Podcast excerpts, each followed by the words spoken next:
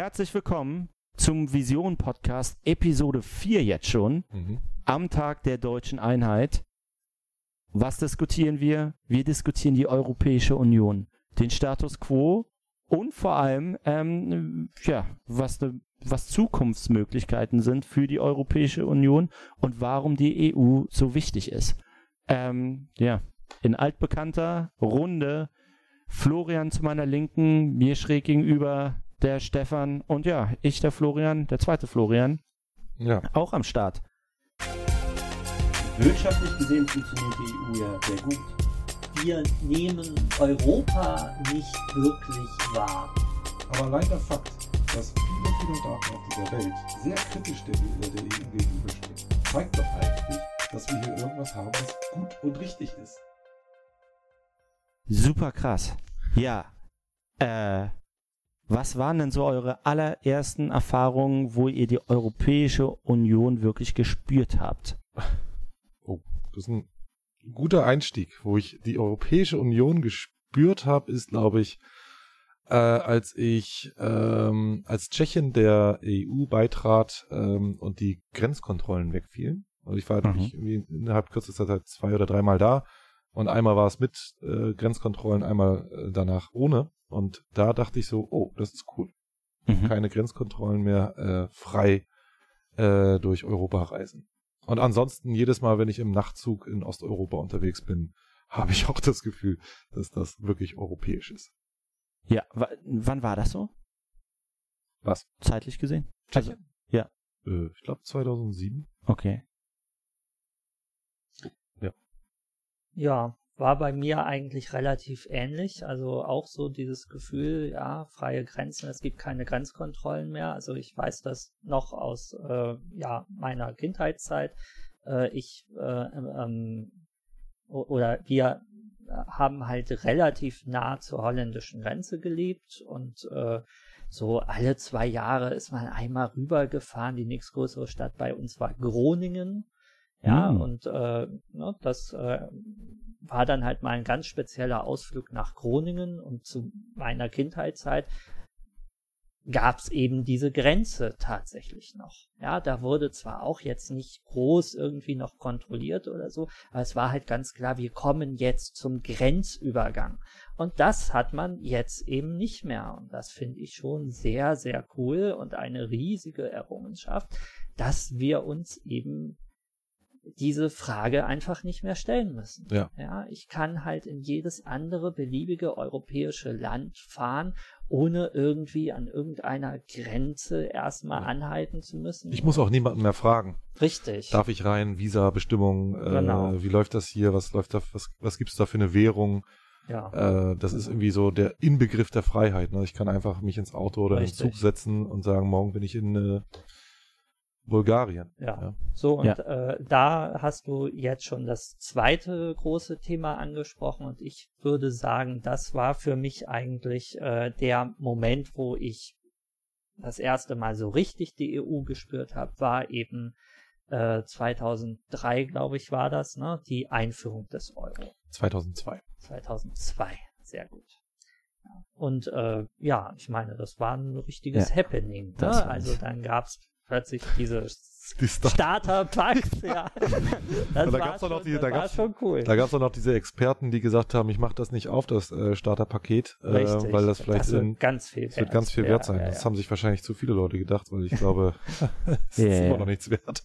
Ja. Also meine Oma war da auch dabei, die, also mit mir zusammen, ähm, die unterschiedlichen Euro-Münzen zu sammeln, ne, aus den unterschiedlichen äh, Ländern. Das habe ich dann auch so viele Jahre gemacht und irgendwann reicht es mir dann und ich habe den ganzen Kram eingesammelt. Und, aber ja. Einfach ausgegeben. Ja, bei mir war das auch so. Ich war irgendwann richtig broke, ne, und dann bin ich an diese eisernen Reserven rangegangen und dann wollte meine Oma irgendwann mal wieder dieses Buch sehen.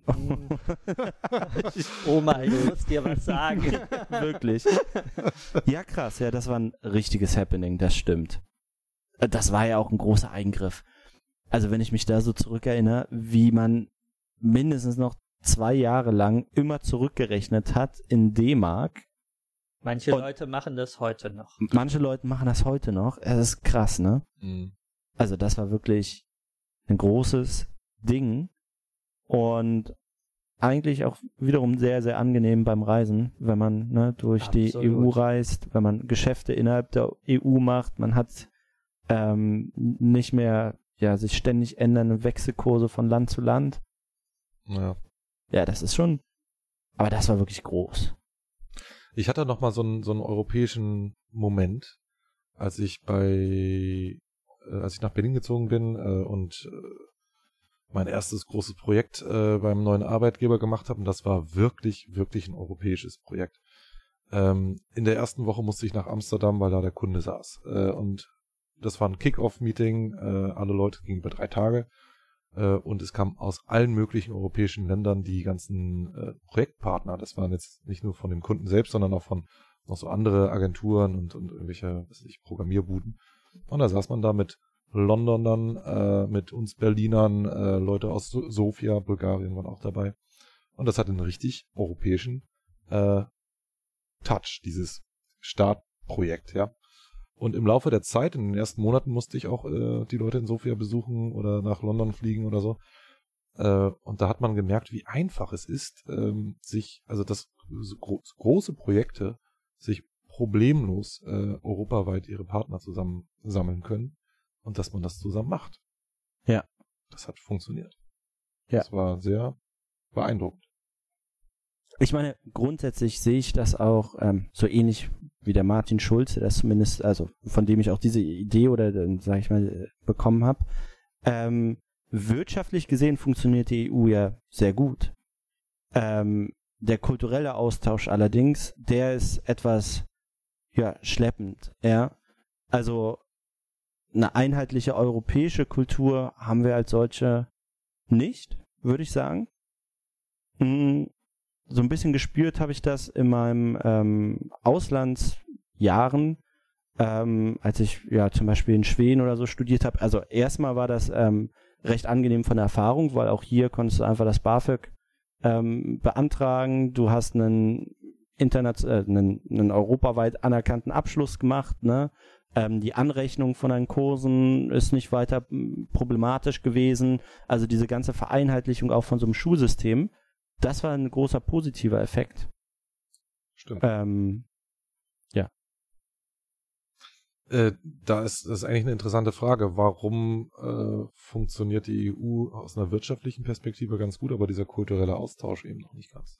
Also erstmal würde ich das ein bisschen in Frage stellen wollen, weil ich glaube, dass wir jetzt schon relativ viel voraussetzen, was äh, eben am Anfang überhaupt nicht existiert hat. Ne? Und dazu müssen wir jetzt, glaube ich, auf die Anfänge der EU nochmal zu sprechen kommen. Okay. Und im Prinzip ist das ja eben nach dem Zweiten Weltkrieg entstanden. Ja, äh, eben der zweite große Weltkrieg innerhalb relativ kurzer Zeit und man hatte das Gefühl, dieser europäische Kontinent ist eben, wird ständig irgendwie von, von Kriegen überzogen und das muss jetzt irgendwann mal ein Ende haben und insbesondere eben auch das Verhältnis zwischen Deutschland und Frankreich. Ja, äh, ne, was ja eine tiefe Feindschaft irgendwie hatte, da, das muss jetzt irgendwie aufhören. Ja, und äh, so ist ja eigentlich diese ganze Idee zustande gekommen. Ja, äh, also im Kern halt dieses europäischen Kontinents sind zwei große Staaten, Deutschland und Frankreich.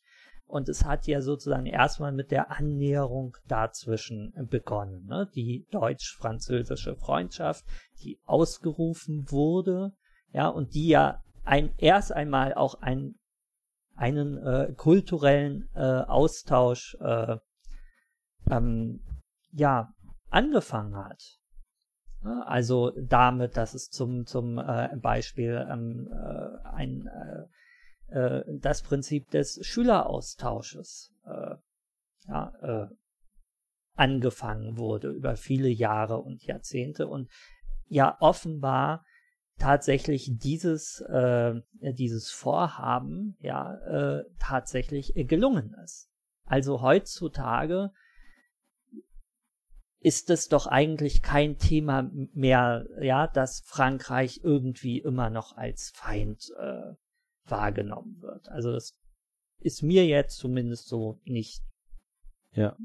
Ne, okay, also ich bin, ich würde dir recht geben, wenn du über diesen alten Kern der alten ja. EU äh, der genau. 60er äh, Jahre sprichst. Ne? Ja. Also Belgien, Luxemburg, Frankreich, Deutschland, als sag mal, diese Länder lagen in Schutt und Asche.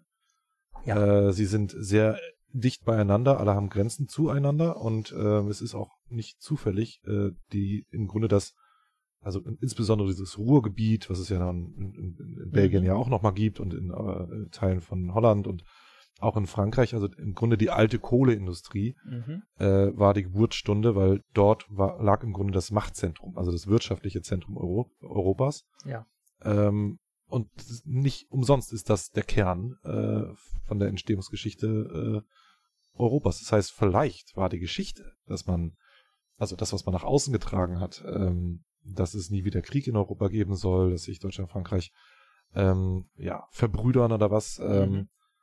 Aber letztlich ist der Kern schon in aus wirtschaftlichen Interessen hervorgegangen. Sonst hätte es zum Beispiel auch in Italien äh, starten können, ist es aber nicht. Mhm. Also Italien ist Gründungsmitglied, aber ähm, ich glaube, die ersten Gespräche haben da irgendwo in diesem Frankreich, Belgien, Deutschland, also Benelux-Ländern äh, stattgefunden. Ja. Ähm, trotzdem hat es eben mit diesem Gedanken erstmal begonnen und äh, deswegen würde ich schon sagen, also einen kulturellen Austausch zumindest in diesem Kern Europa oder Westeuropa ja, den hat es schon gegeben und der ist für uns jetzt, glaube ich, in 2019 dermaßen selbstverständlich, dass wir ihn gar nicht mehr wahrnehmen. Ja, das stimmt. Ja. Ähm, dann allerdings beim nächsten Schritt, dann äh, würde ich dir recht geben, ähm, wir nehmen Europa nicht wirklich wahr ja, oder wir, wir empfinden uns nicht als eine gemeinsame eu europäische Identität oder so. Mhm. Ja, und da steht eben ja in der EU das Wirtschaftliche komplett äh, vorne an. Ja, und so dieses, äh, dieses äh, Gefühl einer, einer, eines gemeinsamen Europas, das scheint äh, in, großen Teilen irgendwie zu fehlen. Ja, also ich fühle mich schon sehr europäisch. also, aber wirklich? Schön. Ja. Also ich fühle mich europäisch, wenn wir über irgendwie Grundwerte reden, ähm, ich fühle mich vielleicht auch eher so zentraleuropäisch, muss ich sagen, ne? Dann, mhm. also, ähm, weiß nicht, in Schweden ne, hast du ein schönes Sozialsystem, in Frankreich, Italien und so weiter fühle ich mich wohl. Ähm, aber wenn du nach Bulgarien gehst, hast du da ganz andere Verhältnisse, ganz andere, teilweise Werte, würde ich auch sagen, und auch Umgangsformen, kulturell ganz anders, eine komplett andere Sprache, eine komplett andere Schrift. Also, wenn ich in Bulgarien bin, verstehe ich genauso viel wie ähm, in Thailand. und ähm, ähnlich unterschiedlich ist da auch die Kultur insgesamt so, ne? Also so eine richtige Verschmelzung oder das Gefühl, dass wir alle an demselben Ziel und derselben Vision arbeiten, habe ich nicht. Wirklich? Nee, habe ich nicht. Also, da, dem muss ich entschieden widersprechen. Ich bin natürlich jetzt auch ein ausgewiesener Osteuropa-Freund. Äh, ich habe schon das Gefühl, dass die äh, unsere Ideale und Werte teilen. Okay. Äh, weil sie unter anderem ja auch für ihre eigene Freiheit äh, Ende der 80er, Anfang der 90er selbst kämpfen mussten. Ähm, also mit dem Fall des Eisernen Vorhangs haben im Grunde die Polen, äh, die äh, Ungarn sowieso schon, schon viel früher, die Tschechen, aber auch die Bulgaren im Grunde für ihre Freiheit gekämpft. Und äh, wer für eine Freiheit kämpft, ist automatisch Teil der europäischen Werte. Mhm. Also sie haben sich das eigenständig erkämpft. Es ist noch nicht so lang her wie vielleicht in Frankreich oder äh, in, in Spanien oder so. Ja, wohl, Spanien auch. auch. ja, das war vielleicht auch von mir falsch ausgedrückt zu bewerten, ob die die europäischen Werte irgendwie verkörpern. Auf jeden Fall habe ich irgendwie nicht das Gefühl, dass wir äh, zu demselben Kontext gehören, zu demselben Raum. Sch schau dir doch mal Ideen. die Städte an. Also Sofia äh, in Bulgarien oder, oder Bukarest oder so. Das sind ja alles, also je, du könntest jeden auf der Welt nach Sofia einführen und den da rauslassen und fragen, auf welchem Kontinent befindest du dich. Die mhm. würden natürlich alle sagen, selbstverständlich Europa. Die Städte mhm. sehen sehr, sehr ähnlich aus. Unsere, unser kultureller Background ist faktisch ja. der gleiche. Nur weil vielleicht äh, die eine kyrillische Schrift haben und die andere eine lateinische Schrift. Okay, aber dann müsstest du eigentlich auch ernsthaft über Finnland fragen, ob das noch die, also ich meine, was ist das für eine Sprache oder Ungarn, ja? Äh, ja äh, also ich glaube, das erschwert die Kommunikation auf jeden Fall und ähm, Kommunikation ist, glaube ich, wichtig, wenn man irgendwie versucht, selber Visionen, Ideen und so weiter zu entwickeln. Okay, aber dann, also ich meine, erwiesenermaßen sprechen die allermeisten Osteuropäer viel besseres Englisch, als das zum Beispiel die Deutschen oder insbesondere die Italiener. Ja, ja, ja. So, natürlich ist Sprache auch, äh, ich sag mal, ein Vehikel zur äh, interkulturellen äh, Austausch. Ähm, und es sollte natürlich irgendwie die Basis sein, dass wir eine gemeinsame europäische Sprache haben, auf der wir uns zumindest minimal äh, verständigen können. Und Englisch bietet sich an, weil das in fast allen äh, Ländern mh, hm, Haupt, also die erste Fremdsprache ist. Wäre jetzt witzig, äh, wenn äh, es tatsächlich, wenn der Brexit tatsächlich voll, vollzogen wird, dass ausgerechnet die, die Native sind, nicht mehr Teil der EU sind. Das heißt, alle sind äh, äh, sprechen in einer fremden Sprache. Aber gebt dem ein bisschen Zeit. Die Leute, die heute 20 oder äh, 30 sind, die sprechen schon sehr selbstverständlich Englisch. Äh, und irgendwann wird sich das halt durchgesetzt haben. Und dann haben wir auch eine gemeinsame Sprache, auf der wir uns gut verständigen können. Ja. Glaubst du denn, dass das wirklich für alle zutrifft? Oder sprechen wir da eigentlich wieder über eine gut gebildete Schicht in allen Ländern? Naja, wir haben ja auch schon in vorherigen Folgen äh, das Internet als die große Transparenzmaschine beschrieben äh, und das sorgt natürlich auch für, also jeder, der einen Internetzugang hat, äh, für diesen an Teil dieser Kultur zu sein. Äh, es ist irgendwie selbstverständlicher für jemanden, der im Internet ist oder äh, Internetzugang hat, dass der auch Englisch spricht zum Beispiel. Das ist jetzt nicht, also nicht selbstverständlich. Glaube ich auch nicht, dass das selbstverständlich ist. Es ermöglicht es halt. Ne? Aber gerade wenn du eben in einem großen Land wie Deutschland bist, also ich glaube auch, äh, äh, bei uns ist das wesentlich weniger selbstverständlich, dass alle Englisch sprechen, als halt in den kleinen Ländern. Ja, wo halt auch häufig irgendwie die Fernsehserien nicht, äh, äh, nicht in die Landessprache synchronisiert werden. Mhm. Ja, damit kommen sie halt wesentlich mehr schon ganz früh mit Englisch halt in Kontakt und das ist wesentlich selbstverständlicher. Bei uns äh, ist es so selbstverständlich nicht. Und deswegen glaube ich schon, dass das äh, schon, also je höher die, ja, äh, die Bildung ist, desto wahrscheinlicher wird es. Ja, aber ich, also ich habe nicht das Gefühl, dass es für die 20, 30-Jährigen hier in Deutschland, die eben vielleicht nicht aus so einer ja, äh, gebildeten Schicht kommt, völlig selbstverständlich ist, dass die alle gutes Englisch sprechen. Ja, das stimmt wohl. Vielleicht und, bin ich da zu optimistisch. Und auch wieder dieser kulturelle Austausch, ne, in Form eines Austauschprogramms. Da sind wir ja auch bei Erasmus, was ja, ja auch prinzipiell gebildete, besser gestellte Menschen ja, sind. Wobei da gibt's, glaube ich, schon auch, ähm, also äh, da tut sich auch viel. Ja, ich äh, weiß das zum Beispiel von äh, Leuten, die eine äh, ähm, äh, Pflegeausbildung gemacht haben, die aber dann auch einen Austausch äh, äh, in den osteuropäischen Raum hatten. Ja, mhm. also es sind nicht nur die Studenten, die diese Möglichkeit haben. Ja, das stimmt. Ich habe davon auch schon mal gehört. Aber halt in diesem Uni-Kontext ist es irgendwie das am leichten, also das stimmt.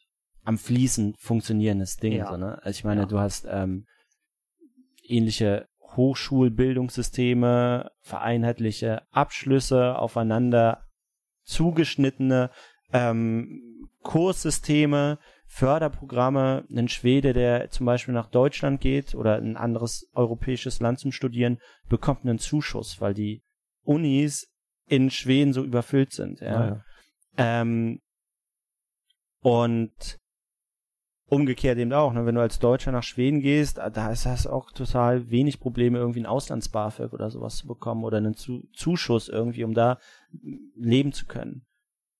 Und äh, im Grunde macht doch die EU dann im Grunde schon relativ viel richtig, wenn sie versucht, diesen kulturellen Austausch hinzubekommen, indem sie sagt, äh, erstmal am Anfang steht quasi ein sehr bürokratischer Akt, nämlich die Vereinheitlichung der zum Beispiel Studienverordnung, äh, äh, ja, das, äh, was ein Credit ist, äh, das war ja vorher ein absoluter Wildwuchs. Jeder hatte seine eigenen Abschlüsse, die mussten dann irgendwie, keine Ahnung, äh, beglaubigt werden von x möglichen Leuten. Es musste übersetzt werden. Total utopisch zu glauben, dass man einfach mal eben in äh, Bulgarien studieren kann. Schon gar nicht für ein Semester. Das hat sich überhaupt nicht gelohnt bei dem Aufwand. Also es gab einen bürokratischen Akt und der hat es überhaupt erstmal ermöglicht, äh, dass äh, man so einen hohen Austausch äh, bei den Studenten überhaupt er erzielen konnte. Und mein Eindruck ist, alle, die daran teilgenommen haben, fühlen sich schon deutlich mehr europäischer. Ich weiß nicht, wie es euch geht, aber ich habe leider die Chance verpasst, an einem ja, äh, ja. Erasmus äh, teilzunehmen. Aber das hat doch sicherlich auch irgendwie, äh, Florian, bei dir was ausgewirkt äh, oder aus. Ja, ja, klar. Also ich meine, ähm, das ist, glaube ich, die prägendste Europa-Erfahrung für mich überhaupt gewesen, so, ne? Also gerade auch dann an dem Punkt, ich habe ja mit einem Bulgaren zusammen gewohnt in Schweden, um zu realisieren, ähm, dass es nicht auch in Europa, innerhalb von Europa, ganz große Gefälle und Unterschiede gibt, so, ne? Vom Einkommen beispielsweise, ne? Also der ähm, Vasil, ähm, der hat da mal damals die Statistiken irgendwie so rausgekramt, der war auch total baff, also wir haben das beide dann irgendwie so festgestellt in Schweden, ähm, dass irgendwie das Durchschnittseinkommen 400 Euro ist bei, bei einem Bulgaren und von einem Schweden 3600 Euro. Und das ist ja ein enormes Gefälle innerhalb mhm. der EU. Und wie ist denn euer Eindruck so vom politischen Bild? Weil, wenn ich jetzt so an Länder wie Ungarn denke oder Großbritannien, die haben ja auch, also ganz andere politische Vorstellungen und Verflechtungen, so, ne? Großbritannien, der kleine Bruder von den USA. Ähm, ich weiß gar nicht, ob du ihn, also wie man das in Briten äh, sagen würde. oh, yeah. also, entschuldige mal, wir sind Great Britain. Äh, ich glaube, das ja, ehemals Weltmacht. Und jetzt ist es der kleine Bruder von den USA. Okay, ja, gut. Äh, wahrscheinlich trete ich, habe ich jetzt schon einige Kontroversen losgetreten mit Sicherheit. Thesen. Aber so ein bisschen ist es doch so, oder nicht? Also, dass die, dass die äh, ähm, Briten immer ziemlich schnell dabei sind, wenn die USA sagen, oh, das ist jetzt unser Weltfeind, habe ich immer den Eindruck gehabt, da ist Großbritannien relativ schnell mit dabei. Ja, wir aber auch. Also Deutschland okay. ist auch sehr, sehr schnell mit dabei. Und, äh, ja, aber bei den Briten, ja, tatsächlich. Die haben ja auch ein anderes äh, Weltbild. Also die sind zwar geografisch gesehen Europäer, aber ihr Gesellschaftsbild ist äh, ja, angloamerikanisch geprägt. Also es fängt bei der Gesetzgebung an, dass im Grunde nur sehr, sehr wenig über Gesetze geregelt wird und der Rest wird über die Rechtsprechung in den einzelnen Prozessen ausdefiniert, äh, wohin wir Festland-Europäer eher der Ansicht sind, dass man das alles vorher schon äh, in äh, Gesetze gießen äh, muss, damit es gar nicht erst zu den Prozessen kommt.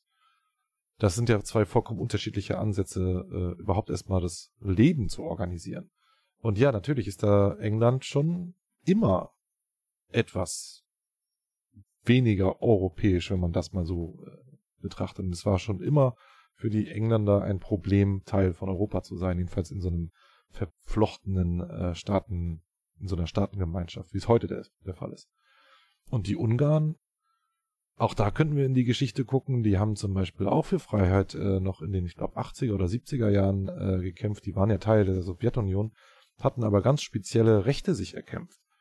Ähm, dort konnte man zum Beispiel ähm, westliche Produkte kaufen. Die hatten viel durchlässigere Grenzen. Ähm, nicht umsonst sind sehr viele DDR-Bürger über die über Ungarn nach äh, Österreich geflüchtet. Also das Ungarn hatte schon so ein Freiheitsdrängen äh, innerhalb der Sowjetunion. Also vielleicht glauben die mehr an sich selbst, äh, an ihre Fähigkeiten, ähm, die Zukunft zu bestimmen, als vielleicht wir, die sagen, nee, nee, wir müssen schon als Ganzes zusammenbleiben, um weiterhin wichtig zu sein oder weiterhin die Weltpolitik auch äh, beeinflussen zu können. Vielleicht sind das zwei grundsätzliche verschiedene Ansätze. Das kann schon sein. Ja, yeah, also was in Summe, glaube ich, wirklich zu diesem Gefühl bei mir führt, dass ich nicht das, äh, dass ich nicht denke, dass wir ähm, ein ein ähnliches Bild von der Welt, eine einheitliche Vision haben, eine einheit, einheitliche Richtung haben, in die wir laufen. Ich bin der Ansicht, vielleicht hat man es ihnen auch nicht häufig genug gesagt. Ich meine, wir haben seit mindestens zehn Jahren in der EU die Debatte über Fiskalpolitik. Eigentlich ist es immer Fiskalpolitik. Wer bezahlt die Rechnung?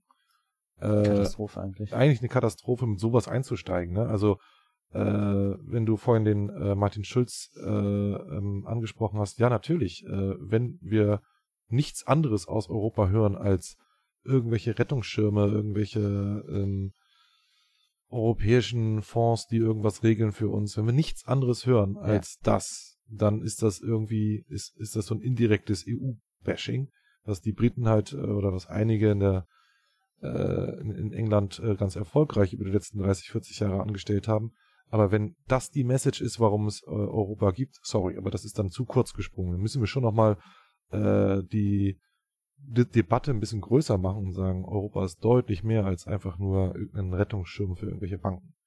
Ja, und ich meine, das, was man ja ganz häufig äh, hört ähm, von vielen Leuten, äh, ist ja noch ein anderes Bild der EU, aber auch kein sehr gutes. Und das ist eben diese ganze äh, völlig aus dem Ruder gelaufene Bürokratie. Ne? Also für viele Leute ist ja die EU irgendwie diese äh, ganze Reihe an völlig absurden äh, Verordnungen und eben der berühmte Krümmungsgrad der Banane, der irgendwie äh, ja, ja äh, festgelegt wurde. Und da sagen halt viele Leute, also das brauchen wir doch nicht. Ja, diesen ganzen Wahnsinn. Äh, und das ist, fürchte ich, oder das wird auf jeden Fall immer wieder so äh, kolportiert. Äh, das ist für viele Leute die EU.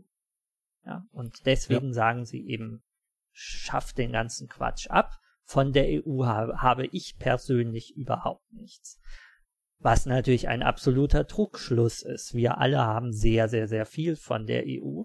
Ja, das äh, fängt erstens natürlich eben bei den freien Grenzen an, äh, die wir alle für selbstverständlich hinnehmen, die aber eben nicht selbstverständlich sind. Da ist es etwas, da haben wir wahnsinnig viel von der EU dass wir eben zumindest in Kerneuropa äh, seit 70 Jahren keine Kriege mehr haben. Da haben wir auch alle was von, haben wir aber auch alle als völlig selbstverständlich irgendwie hingenommen und sagen, was, was, ne, was hat die EU je für uns getan? Äh, und dann natürlich äh, dieser ganze ähm, Förderungsbereich, ähm, wenn man hier mal schaut, äh, ja, meinetwegen mit dem Auto auf einer Autobahn fährt und da ist eine Baustelle, über die man sich natürlich in dem Moment ärgert, die aber ja trotzdem halt äh, äh, für mich gut ist, weil da wird die Autobahn irgendwie erweitert. In den allermeisten Fällen sieht man da dann das EU-Logo, ja, das hier wird gefördert von der, äh, von der EU. Auch da äh, haben wir alle natürlich sehr, sehr viel von. Ja. Es wird aber irgendwie nicht so wahrgenommen. Tja, vielleicht sollten wir das Logo noch größer machen auf den Baustellen und äh, jedes Mal, wenn du ein anderes Land, äh, ein anderes europäisches Land äh, betrittst und du kriegst eine SMS von deinem Telefonprovider, dass äh, hier die gleichen äh, mhm. Tarifbestimmungen wie in deinem Heimatland gelten, sollte man darunter schreiben. Noch Spot, nicht sehr lange. Äh, noch nicht ja. sehr lange, aber da könnte man dann darunter schreiben, das ist im Übrigen eine Errungenschaft der EU. Vielen Dank. Richtig. Ja. Also vielleicht äh, regelmäßiger daran zu erinnern, äh, diese Selbstverständlichkeiten stimmen. 70 Jahre äh, Frieden in Europa ist keine Selbstverständlichkeit. Gab es vorher noch nie. Ja, also zum allerersten Mal äh, haben wir so lange Frieden. Ja. Äh, und äh, das ist natürlich irgendwie etwas, was ich, was auch relativ schwer ist. Man, das feiert man nicht jeden Tag, ja. Aber es wird so schnell selbstverständlich. Auch dass wir eine gemeinsame Währung haben, ist nicht selbst, weiß Gott, nicht selbstverständlich. Ähm, vielleicht müssen wir das, müssen wir die Errungenschaften wieder ein bisschen höher tragen und vielleicht auch nochmal einen Schritt zurückgehen und zu, äh, zu erklären, warum wir das machen in der EU. Ich meine, du hast die Ungleichheit zwischen Bulgarien und äh, Schweden zum Beispiel äh, angesprochen. Es gibt diese Förderprogramme, diese Sozialfonds und die Regionalfonds, um Infrastruktur gezielt in solchen Ländern zu unterstützen, ähm, die vielleicht da noch äh, Bedarf haben, um am Ende, und das wäre jetzt mal eine lang, lang, langfristige äh, Ausblick, um natürlich für natürlich für gleiche Lebensverhältnisse in überall in Europa zu sorgen. Das ist ja das Ziel. Dafür vereinheitlich, äh, vereinheitlichen wir die Dinge. Äh, dadurch haben wir einen eigenen, eine eigene Zollunion, einen eigenen Wirtschaftsraum äh, mit äh, klaren Bestimmungen und so weiter. Das klingt immer alles nach Regeln und Normen und so weiter und Verboten, aber das sind alles kleine Maßnahmen auf dem Ziel, eigentlich überall in Europa es zu einem lebenswerten Platz zu machen. Warum sagt das keiner so in dieser Deutlichkeit? Hm. Weil es halt, ich meine, das ist auf jeden Fall eine schöne Vision und eine, eine gute Idee. Aber ähm, ich meine, wenn du gerade diese Infrastrukturprogramme, ähm, Projekte ansprichst, da muss ich das Beispiel von dem Vasil bringen, den ich dann irgendwann mal in Sofia besucht habe, nachdem wir fertig waren mit dem Studieren. Und in Sofia hatten die eine unfassbare, geile Hochbahn. Also äh, echt modern sah die aus, ne? Und hat sich abgehoben von dem Rest des, des, des Stadtbildes so, ja. Und das meinte ich dann auch so zu Facil, ey, ihr habt ja eine richtig gute U-Bahn und Infrastruktur, ne? Und da meinte er so, ja, EU-Projekt, ähm, von deutschen Ingenieuren irgendwie entworfen, ne?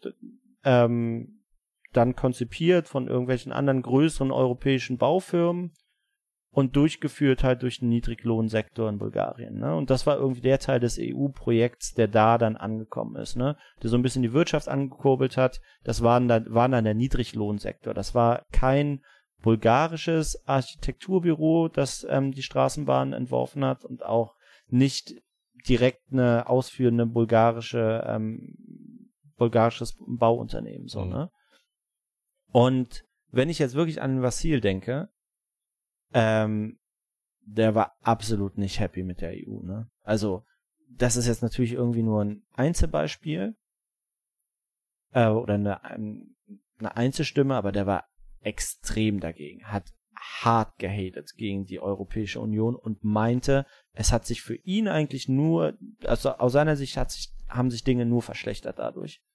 Oh, okay. Ja. Hat, hatte er dafür Beispiele? Also was ähm, meinte er, hat sich verschlechtert? Tja, das ist, das Gespräch ist noch relativ lange her und ich bin kein politischer Mensch, deswegen kann ich das jetzt nicht so zu 100 Prozent ähm, nachempfinden, aber er hat extrem drastische Worte dafür gefunden. Um es ja, es gab ja. im Falle von der von Bulgarien natürlich schon noch die korrupte Regierung, die äh, in diesem, äh, ich sag mal, aus aus dem bunten Fördertopf der EU gelebt hat und das Geld mhm. einfach nicht bei den Leuten ankam. Also okay. Äh, das war, sind auch zwei oder drei Regierungen auch gestürzt worden in, über die letzten zehn Jahre, aber nichtsdestotrotz haben die immer noch eine hohe Kor äh, Korruptionsgeschichte. Jetzt ist ja auf jeden Fall Bulgarien auch äh, noch nicht so lange dabei, das muss man dazu sagen. Und äh, wenn die EU mit irgendeinem Land die in die Beitrittsverhandlungen geht, ist es ja eigentlich keine Verhandlung, sondern äh, es läuft ähm, wie folgt ab. Hier sind unsere Bedingungen äh, um überhaupt in die EU äh, reingelassen zu werden. Da wird ein Fahrplan gemacht, wie schnell die nationale Regierung diese Bedingungen ähm, erfüllen kann. Und dann gibt es ein Audit, ob die erfüllt sind, und dann gibt es einen Eintrittstermin.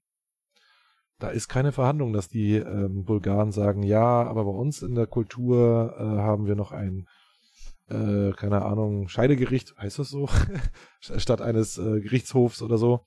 Und den würden wir gerne beibehalten. Das lässt sich nicht mit unseren europäischen Verträgen vereinbaren, also müsst ihr das nach dem äh, europäischen Vertrag selbst äh, umsetzen. Das heißt, du musst als nationale Regierung krass in Vorleistung gehen, um überhaupt in die EU reinzudürfen. Also und dann kannst du es eigentlich nur so nehmen, wie es halt ist. Also genau. hier ist das Gesamtpaket, genau. das wurde ursprünglich mal verhandelt von äh, damals wesentlich weniger Mitgliedstaaten und jetzt ist es halt so. Und äh, dann besteht natürlich die theoretische Chance äh, zu sagen, wenn du dann in der EU bist, dann hast du ja sozusagen Anteil an äh, dem politischen Prozess und kannst das natürlich einbringen, was dann aber natürlich für ein kleines neues Land de facto fast nicht möglich sein dürfte, Änderungen im äh, ja in den äh, grundlegenden Verträgen zu bewirken. Ja, unterschätzt das nicht. Auch die haben äh, sich äh, organisiert, äh, okay. alle kleineren Staaten, die, äh, ich glaube, dieses heißt Weißgard oder so. Das mhm. ist die mhm. Gruppe dieser kleineren äh, mhm. Staaten, die natürlich Einflussnahme, politische Einflussnahme auf europäischer Ebene auch sehr erfolgreich mittlerweile, weil es jetzt mhm. so viele sind jetzt, ähm, durchsetzt. Ich meine, wir reden von 28 Staaten. Ich meine, allein das unter einen Hut zu bringen, diese verschiedenen Ansichten, ist, hm, weiß Gott, nicht einfach. Was ich aber damit sagen will, ist, jeder Beitrittskandidat muss in krasse Vorleistung gehen, ist innenpolitisch äh, verantworten und vertreten, was alles verändert werden muss. Also es ändert sich wirklich Grundlegendes in den, in den, in den Staaten, die das vorher vielleicht irgendwie selbst äh, so organisiert haben. Das muss sich wirklich grundlegend ändern.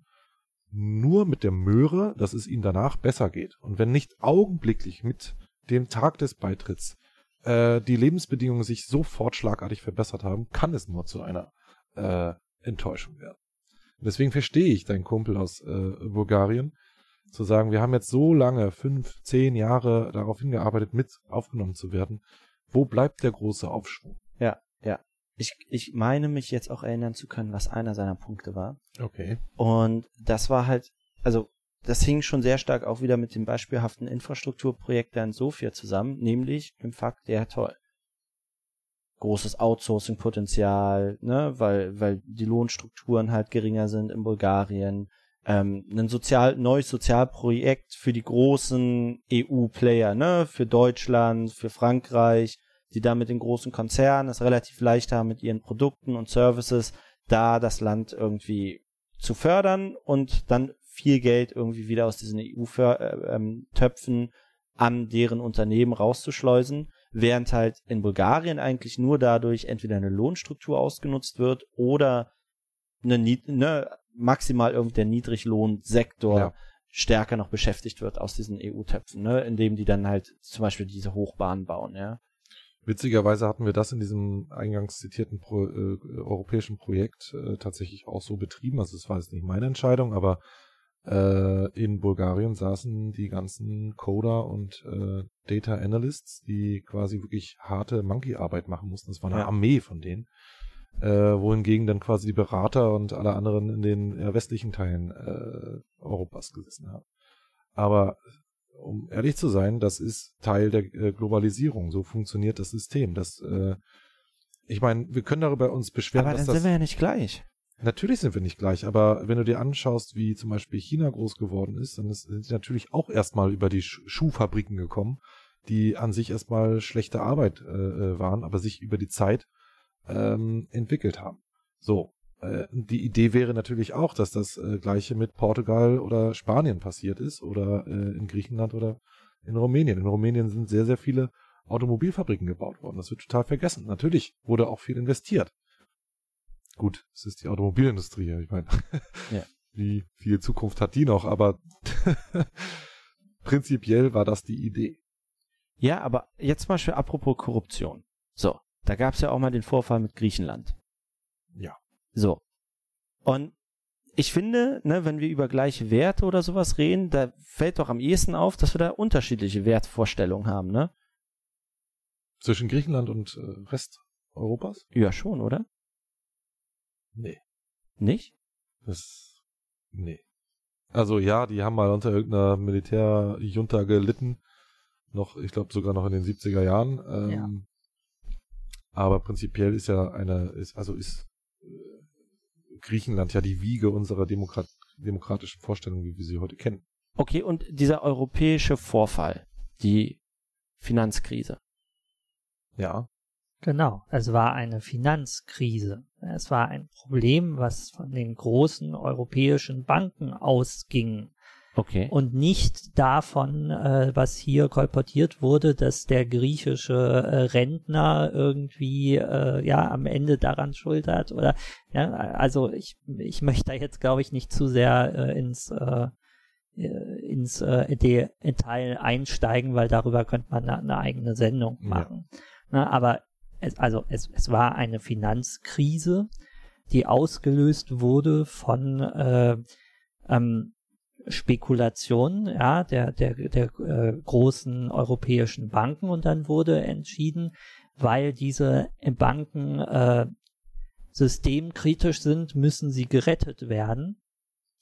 Ja, und wer hat letzten Endes dafür die Zeche bezahlt? Eben gerade nicht die Banker, die daran Schuld hatten, ja, sondern äh, das hat dann Länder wie Griechenland und Portugal ja. äh, in die Krise gestürzt. Das ist im Grunde das Problem, dass äh, aus einer Finanzkrise eine Staatsschuldenkrise wurde. Richtig. Und das hat dann Griechenland im Grunde ja hart äh, gebeutelt. Richtig. So, Aber über die darauf folgende Austeritätspolitik ja. gibt es halt sehr unterschiedliche Meinungen, ob das jetzt richtig war und ob man das so machen soll und diese äh, Länder eben ja so behandeln soll und sagen, ihr habt irgendwie Schuld und ihr müsst jetzt hier ja äh, ne, äh, ganz ganz viele sehr sehr harte Auflagen erfüllen oder ob man nicht damit die Krise in diesen Ländern erst so richtig also äh, erzeugt hat. Griechenland hat also einen Absturz erlebt, der ist sondergleichen. Da gibt es keinen Vergleich in der seit dem Krieg. Äh, ja. Also die Wirtschaft ist binnen Jahresfrist, ich glaube, um 20 Prozent äh, gefallen. Äh, und dann minus 15, minus 10, da sind noch heute lange nicht äh, da, wo sie früher mal waren, obwohl sie jetzt zum ersten Mal wieder wachsen. Äh, eine Arbeitslosenquote, die jenseits von Gut und Böse ist, es hat faktisch nichts mehr funktioniert, ähm, weil man sie im Grunde kaputt sparen wollte. Was, was ja nicht, also ich, ich das Thema ist so mehrdimensional. Es ist nicht nur diese Finanzkrise, diese mhm. Staatsschuldenkrise mhm. ausgelöst hat. Natürlich haben die Griechen auch ein bisschen Lachs in ihrer ganzen, äh, in ihrem mhm. Monitoring und Reporting äh, gegenüber Brüssel agiert. Ich meine ganz ehrlich. Und in Brüssel wollte es auch keiner hören, dass sie nicht mhm. äh, ernsthaft äh, mit den Geldern so umgehen, wie sie umgehen sollten. Da hat sich einfach lange keiner für interessiert. Mhm. Und Griechenland ist jetzt auch nicht so wichtig, muss man natürlich dazu sagen.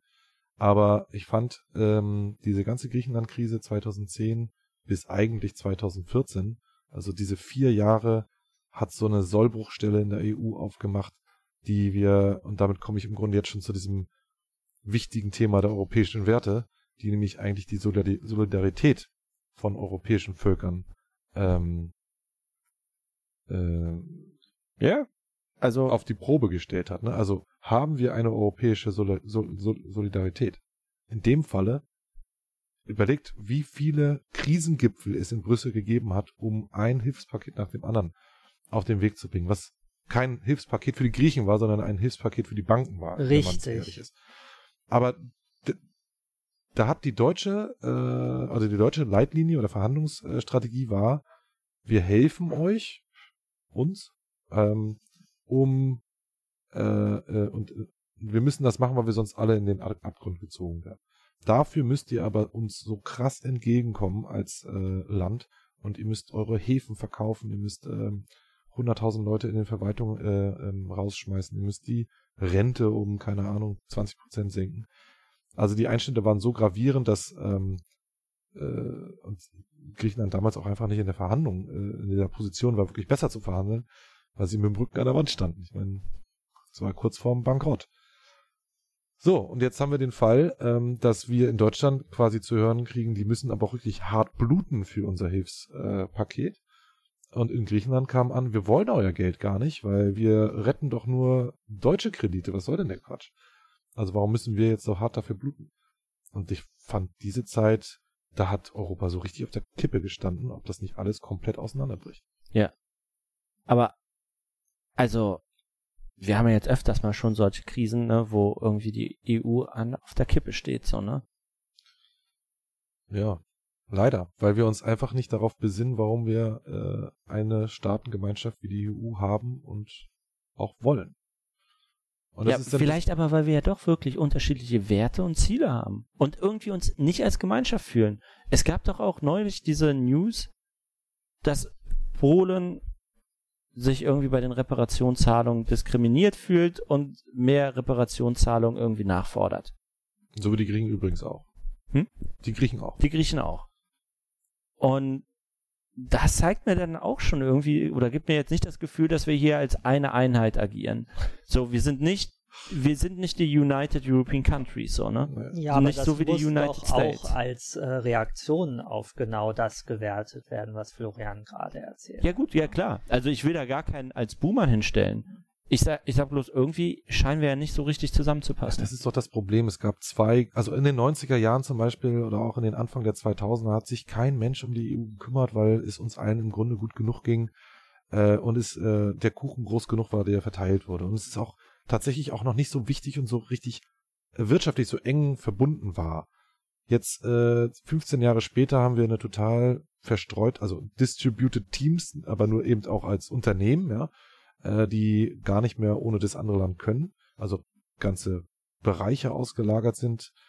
Ähm, das ist das eine, also wir, wir akzeptieren, das ist normal, äh, aber zum gleichen Punkt haben wir dann diese Finanzkrisen, wo es dann wirklich darum geht, wer bezahlt das und äh, und natürlich die zweite große Zäsur war die Flüchtl Flüchtlingskrise äh, 2015, weil da haben ja im Grunde alle Ostblockstaaten gesagt, die Leute kommen ja bei uns an. Äh, oder Italien, Spanien hat schon seit Jahrzehnten sagen die, die Flüchtlinge kommen bei uns an, wir müssen die besser verteilen. Niemand hat ihnen zugehört. So, natürlich, äh, wenn der Druck genug, äh, groß genug wird, dann erstaunlicherweise bewegen sich dann doch diese 28 Länder und kommen zu irgendeiner Einigung. Aber das ist immer last Ja, sind sie aber ja bis heute nicht gekommen. Also, also das Flüchtlingsproblem äh, ist äh, überhaupt nicht gelöst äh, wir lassen die Leute im Mittelmeer ertrinken, statt äh, uns da eine Lösung einfallen zu lassen. Und eben dieses Thema, äh, wie werden die Flüchtlinge verteilt, die irgendwo ankommen, ist bis heute nicht, nicht ansatzweise gelöst. Na gut, vor der äh, Griechenland-Euro-Krise äh, waren 20 Jahre lang die äh, fiskalpolitischen Sachen nicht gelöst. Das, die EU bewegt sich nur, wenn es wirklich eine harte Krise ist. Ja, das ist aber echt schade. Ja, das ist schade. Also, es ist, es ist wirklich schade so, ne? Also, was ich so aus der Diskussion rausnehme, ist, okay, alles, was so ROI getrieben ist, funktioniert. Diese wirtschaftliche Verflechtung funktioniert. Wenn es dann aber mal hart auf hart kommt, so sind wir jedes Mal an so einer richtig, richtig krassen Zerreißprobe, hm. weil wir eben nicht an einem Strang ziehen weil wir nicht gemeinschaftlich irgendwie Lösungen suchen, sondern eher mit dem Finger aufeinander zeigen, ja? Also mhm. hier, okay, die Griechen sind schuld, nein, hier die Deutschen mit euren deutschen Krediten und Banken und so weiter seid schuld. Ähm, ja, die Flüchtlinge genau dasselbe, wer nimmt jetzt wie viel, wo und wann auf, ja? Und ähm, ja, jetzt zu guter Letzt die nächste Krise oder eigentlich parallel dazu ablaufende Krise der Brexit, ne? Ge gehört ja auch ein bisschen dazu. Ja. ja.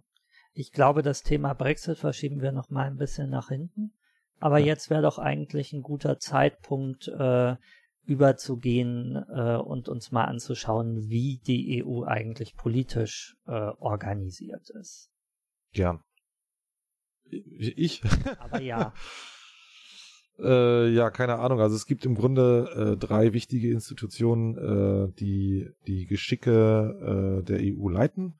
Das ist zum einen das Euro Europäische Parlament. Äh, da haben wir beispielsweise im Mai äh, alle Mitgliedstaaten gewählt, äh, wie die politische Zusammensetzung in diesem Parlament aussehen soll.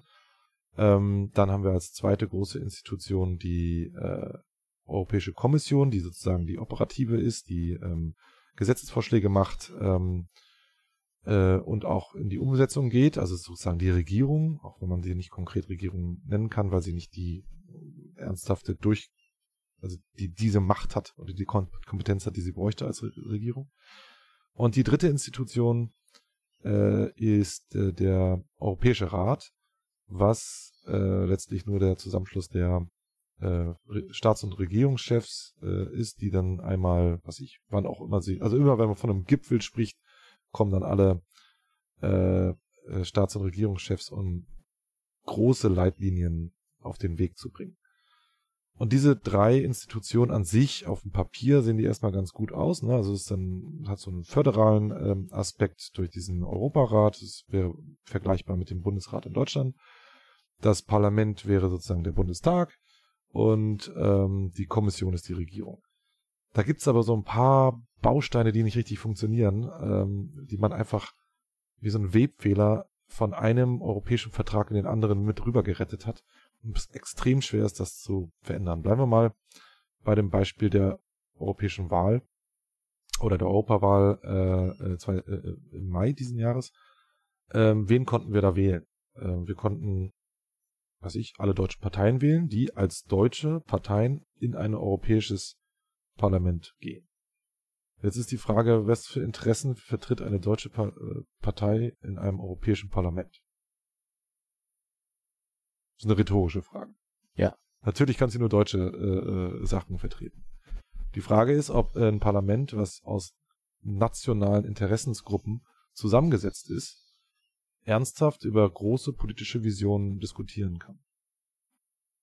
Weil es ja immer aus der Perspektive der einzelnen Nationalstaaten kommt. Ich sie, ich kann zum Beispiel keine Partei aus Spanien wählen. Wenn die vielleicht eine richtig gute, äh, ein gutes Programm hätten, was äh, vielleicht Europa als Ganzes irgendwie nach vorne bringen könnte, kann ich sie hier nicht wählen.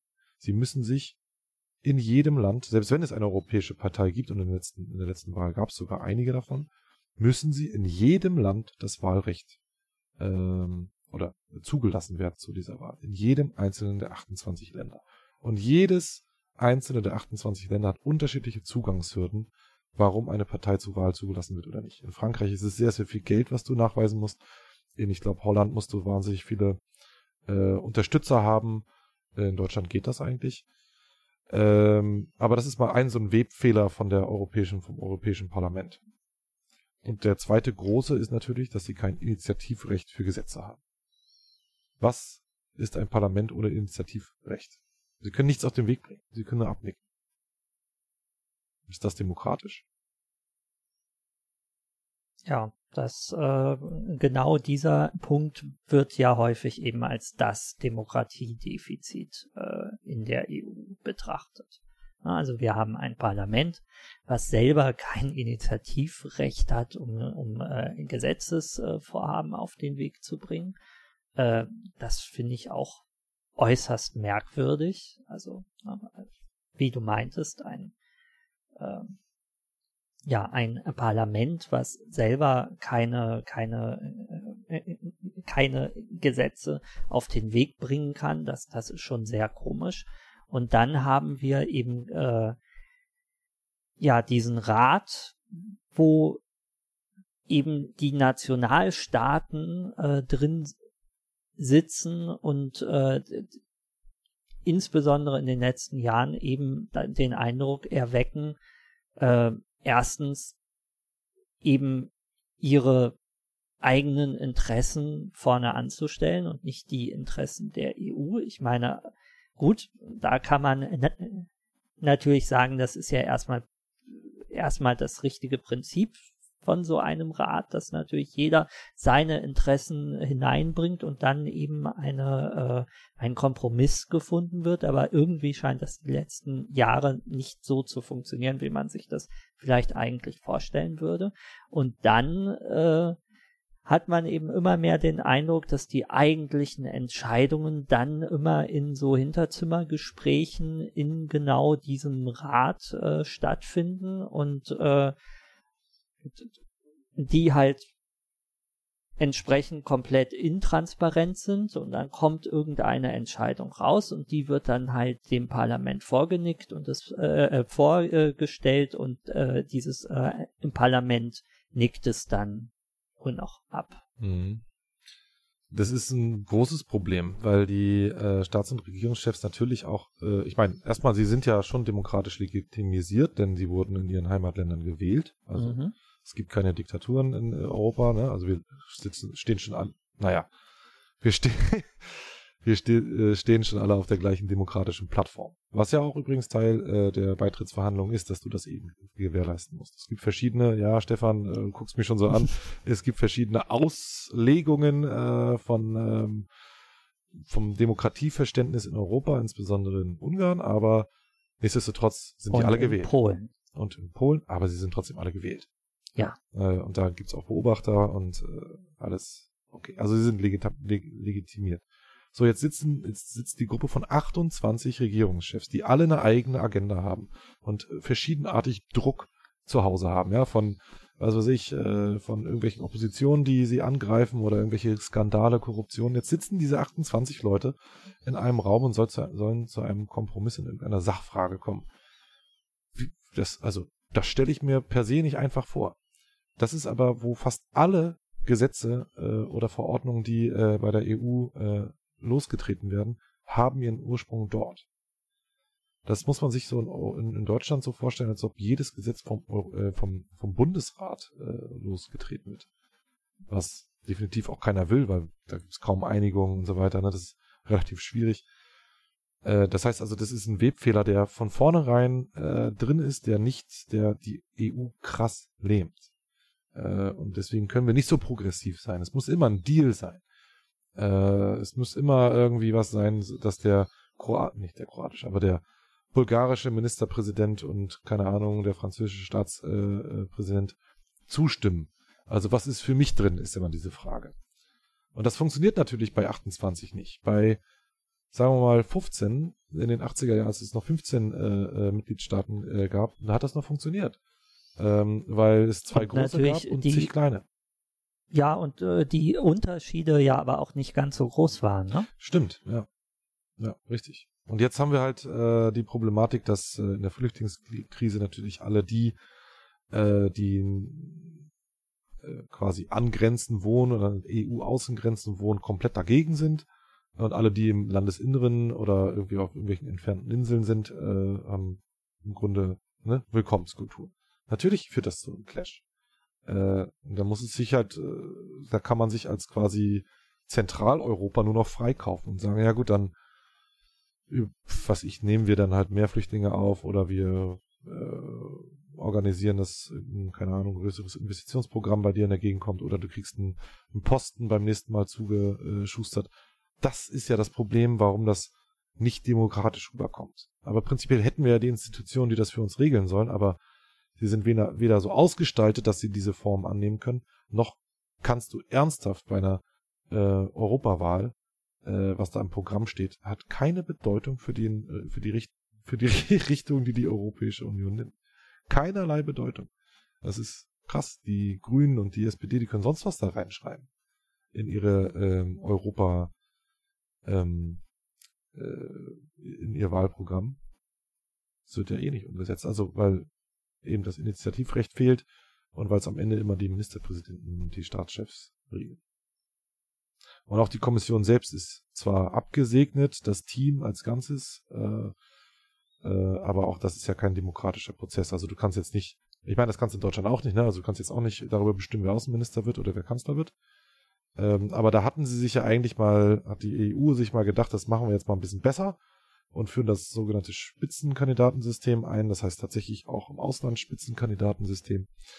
Also es wurde ein deutsches Wort, äh, hat da Karriere gemacht äh, um eben auch zwar nicht gesetzlich verpflichtend oder von einer Verfassung verpflichtend, sondern quasi, naja, wir committen uns darauf, dass die Spitzenkandidaten auch tatsächlich Kommissionspräsident äh, werden können.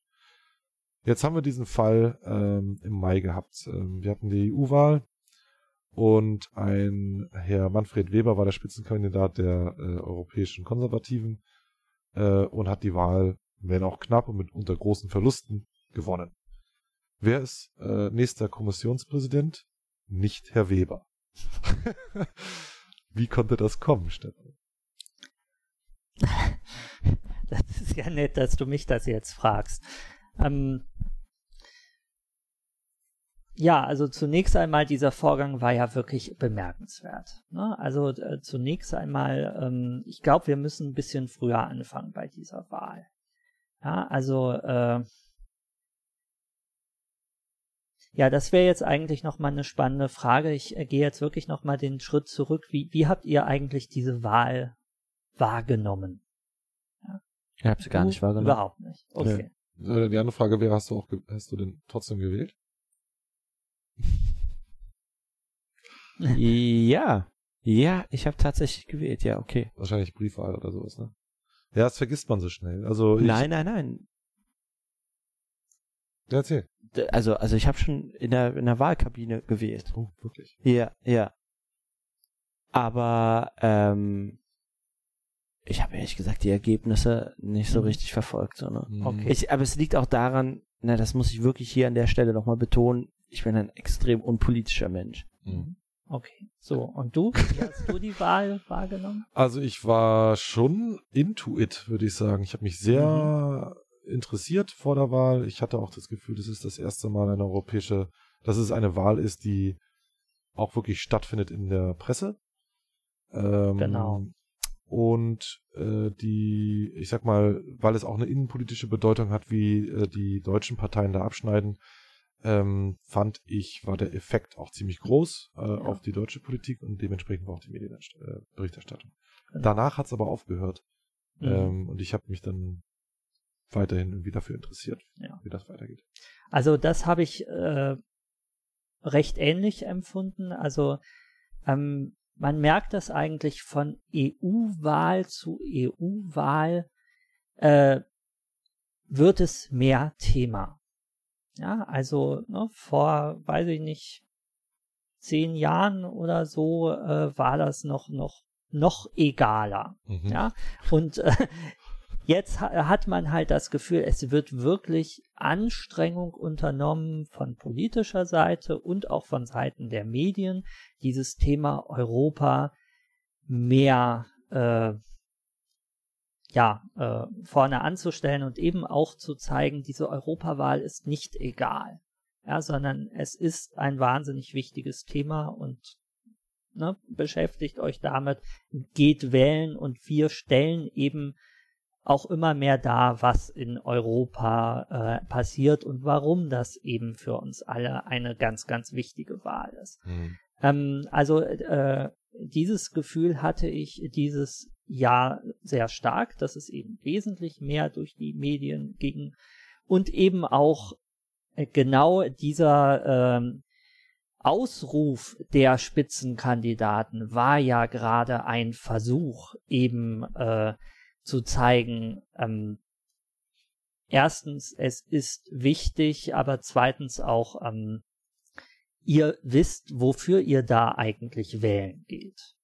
Ja, so, also ähm, das, das war ein Versuch der äh, Politik eben äh, die Europawahl attraktiver zu machen und eben auch zu versuchen, zumindest auf dem äh, ja leider eben noch nicht mal auf dem äh, Papier, sondern nur von der Idee her halt äh, äh, zu zeigen, wir wollen versuchen, Europa demokratischer zu machen. So, und was dann passiert ist, war eben, äh, ja, die äh, europäischen äh, Konservativen haben diese Wahl gewonnen. Dementsprechend hätte vom Prinzip her Herr Weber Kommissionspräsident werden müssen. Er ist aber bei der äh, Wahl im Europaparlament oder beim Vorschlag äh, schon komplett durchgefallen. Und was dann passiert ist, war, dass wieder genau diese Hinterzimmerpolitik äh, losgegangen ist und dann gefühlt für mich zumindest aus dem Nichts eine völlig andere Kandidatin, nämlich eben Frau von der Leyen, plötzlich von heute auf morgen in den Raum geworfen wurde und sich darauf geeinigt wurde. Und damit natürlich das genaue Gegenteil dessen erreicht wurde, was äh, eigentlich dieses Ausrufen der Spitzenkandidaten äh, ähm, hätte erreichen sollen, nämlich eben zu zeigen, wir werden hier demokratischer und ihr Wähler habt wirklich äh, eine Einflussmöglichkeit und am Ende ist das Ergebnis ein völlig anderes und Ja. Das wiederum wurde dann natürlich auch nicht sehr groß diskutiert, sondern das ja. ist jetzt eben so und alle freuen sich, dass jetzt diese tolle Frau von der Leyen, die ja, ja so viel Kompetenz hat und so viel Erstaunlich. Erfahrung, jetzt da ist. Erstaunlich, wie positiv sie in der europäischen Presse äh, auch aufgefasst wurde und es war Richtig. wie so eine Art äh, äh, Befreiungsschlag in diesen festgefahrenen äh, Gipfelverhandlungen. Äh, da kam dieser Name um die Ecke und ich so, das kann doch nicht euer Ernst sein. Und die ist es dann das, wirklich ziemlich schnell geworden. Ja. Also wirklich krass. Also wirklich krass. Frau von der Leyen stand weder auf irgendeinem Wahlzettel. Sie war überhaupt nicht für diese Wahl vorgesehen. Kam aber am Ende wie äh, Phoenix aus der, äh, äh, wie heißt das? Phoenix, Phoenix aus der Asche. Ja, Phoenix aus der Asche. ähm, äh, und wurde hier zur mächtigsten Frau Europas. Das ist jetzt schon echt der höchste Posten. Höher geht's nicht. Ja.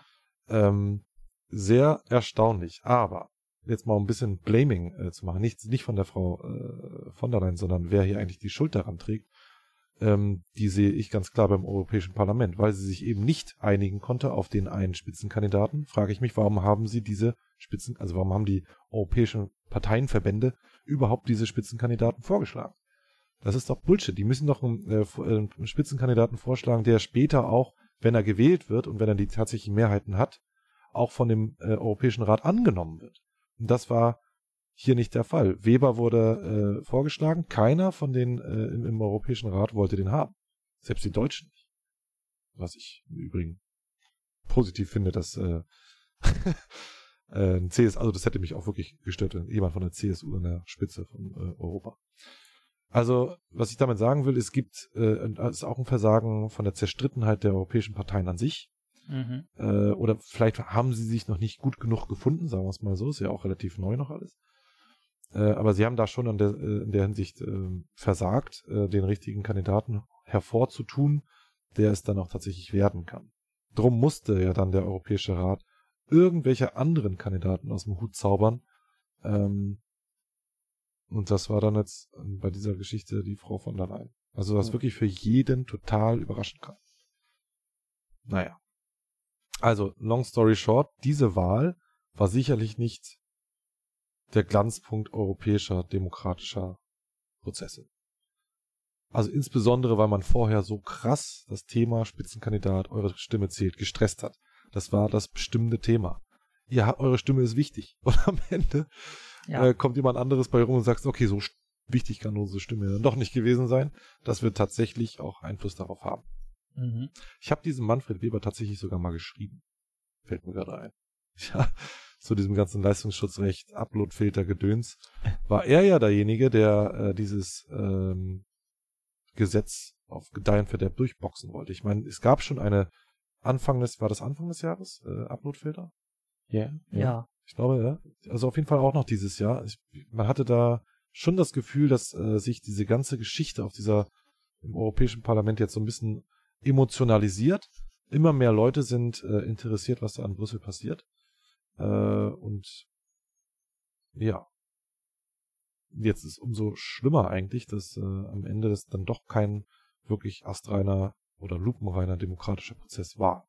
Also wieder mal muss man leider sagen, den Europä äh, europäischen, also den Europakritikern äh, wieder Wind in die Segel äh, gegeben. Ah, ich finde es total spannend, euch da zuzuhören, ja, weil im Grunde fällt mir auf, also jetzt im ersten Teil haben wir ja viel darüber diskutiert, ähm, ja, also ne, wirtschaftlich klappt das, irgendwie so die Verbundenheit innerhalb Europas ist noch nicht da, wo sie irgendwie sein sollte. Mhm. Wir kommen immer wieder an diese ähm, ja, Krisen heran in der EU.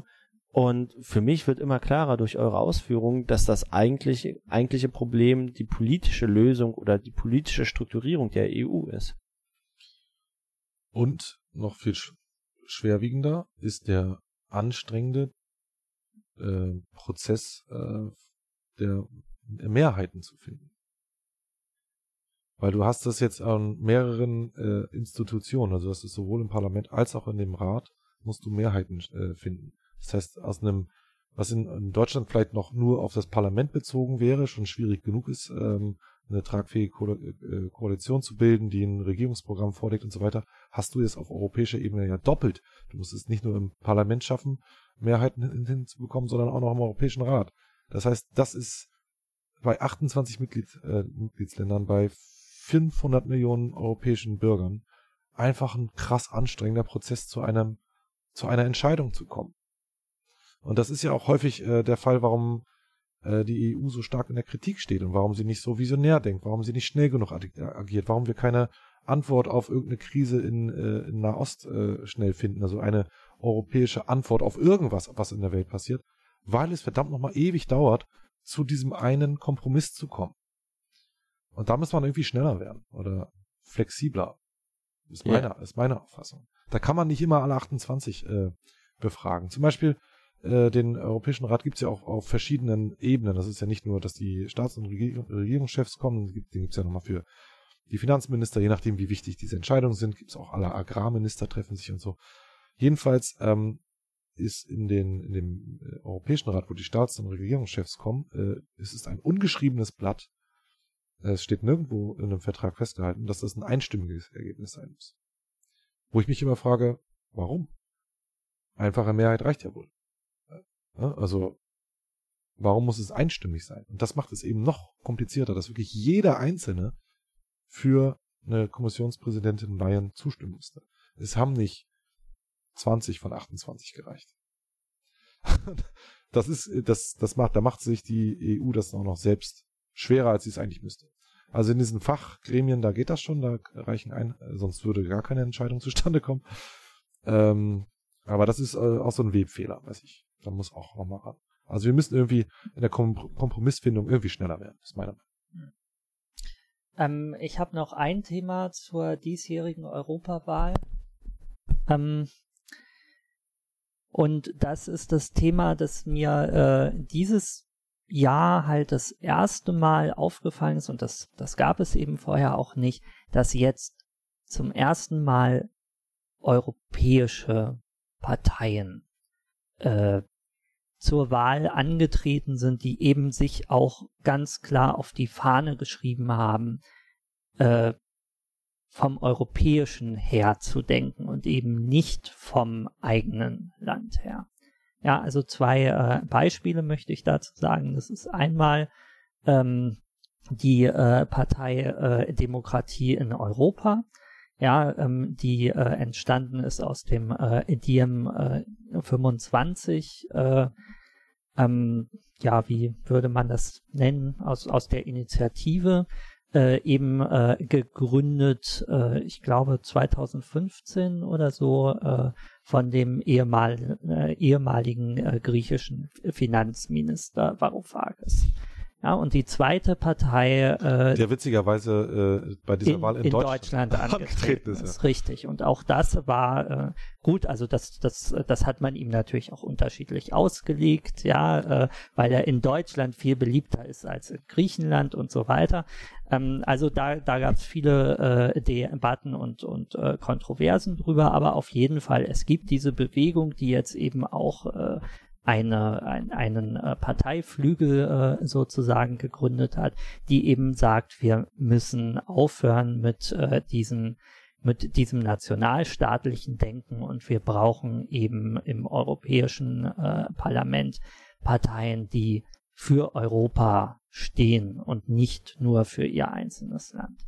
Ja, ähm, diese Partei hat den Einzug ins Parlament sehr knapp verfehlt. Mhm. Ähm, eine andere äh, Partei, von der ich ehrlich gesagt nichts weiß, ich will sie trotzdem erwähnen, das ist die Partei Volt, die eben auch äh, ja. äh, einen europäischen Ansatz äh, verfolgt.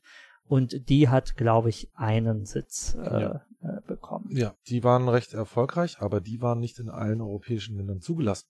Mhm. Das, was ich vorhin sagte, äh, die, also zum Beispiel konnte man sie in Frankreich nicht äh, wählen. Frankreich hat, ich glaube, 65 Millionen Einwohner, durchaus wichtig, da auch ja. zur Wahl zu stehen. Äh, und Frankreich, glaube ich, äh, erfordert es, zur Wahl zugelassen zu werden, äh, ein, ein, ein Finanzpolster von 500.000 Euro. Hatten die natürlich nicht. So, und in Deutschland, ähm, einer der beiden äh, Gründer von der Volt-Partei war, ist ein Deutscher unter anderem dabei. Und die äh, haben in Deutschland relativ schnell diese Hürde hinbekommen und so. Und die mhm. haben auch in Deutschland, glaube ich, zwei oder drei Prozent der Stimmen bekommen. Also ähm, das war jetzt nicht so, nicht so ohne. Und die wollen halt diese, ich meine, man nennt das immer so transnationale Listen mhm. oder richtige europäische Parteien. Und wenn du halt die äh, Bürokraten in Brüssel fragst, sagen die, ja, die Antwort auf die demokratische Krise in Europa wären transnationale Listen. Da weiß kein Mensch, was die darunter es aber offiziell immer noch nicht gibt. Nee, die gibt es offiziell nicht. Ich kann ja eben nicht einen spanischen Vertreter wählen als ja. deutscher Staatsbürger. Ich kann nur deutsche Parteien, Parteien wählen. Und das ist halt das kein Problem.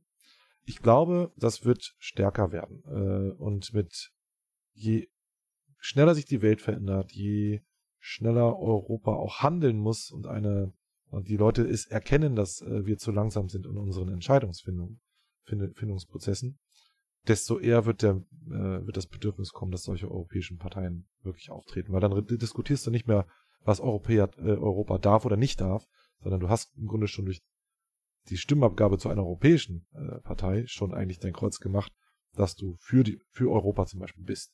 Und dann kannst du dich äh, im Parteiprogramm auch ganz anders nochmal äh, äh, ja, ausrichten, als wenn du äh, bei den aktuellen äh, deutschen Parteien, die zur, äh, zur äh, Wahl stehen, immer erstmal sagen, ich bin pro Europa, ja.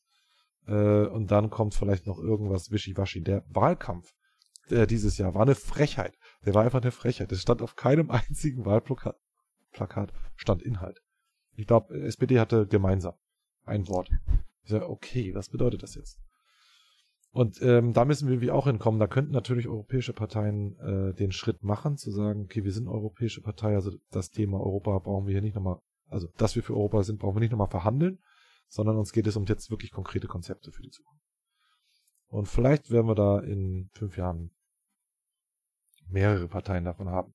Oder transnationale Listen. Oder wir werden vielleicht auch, und das hat von der Leyen beim Amts, bei der Amtsantritts, nee, wir ist noch nicht im Amt, aber bei der Vorstellung äh, ihrer Person im Europaparlament auch angekündigt, dass sie das Spitzenkandidat stärken will, dass sie das äh, irgendwie in die Verträge einbauen will, dass es auch wirklich bindend ist und naja, seriously, fünf Jahre hat sie Zeit. Wenn wir weiter so lähmend äh, in unserer Entscheidungsfindung sind, wird, werden fünf Jahre nicht ausreichen, um das hinzubekommen. Weil du tatsächlich die Euro, äh, das europäische Recht nochmal umbauen müsstest. Mhm ja, sehr schwierig. Also irgendwie fand ich den Teil, den, äh, den, den vor der Wahl fand ich alles gut, was passiert ist, weil es wirklich äh, gut war und dann nach der Wahl irgendwie, also nach hinten raus total krass verloren. Also. Stimmt, ja. Sehr schlecht in Erinnerung geblieben. Aber heute spricht auch keiner darüber. So. Gut. Ähm, ja, wie wollen wir weitermachen?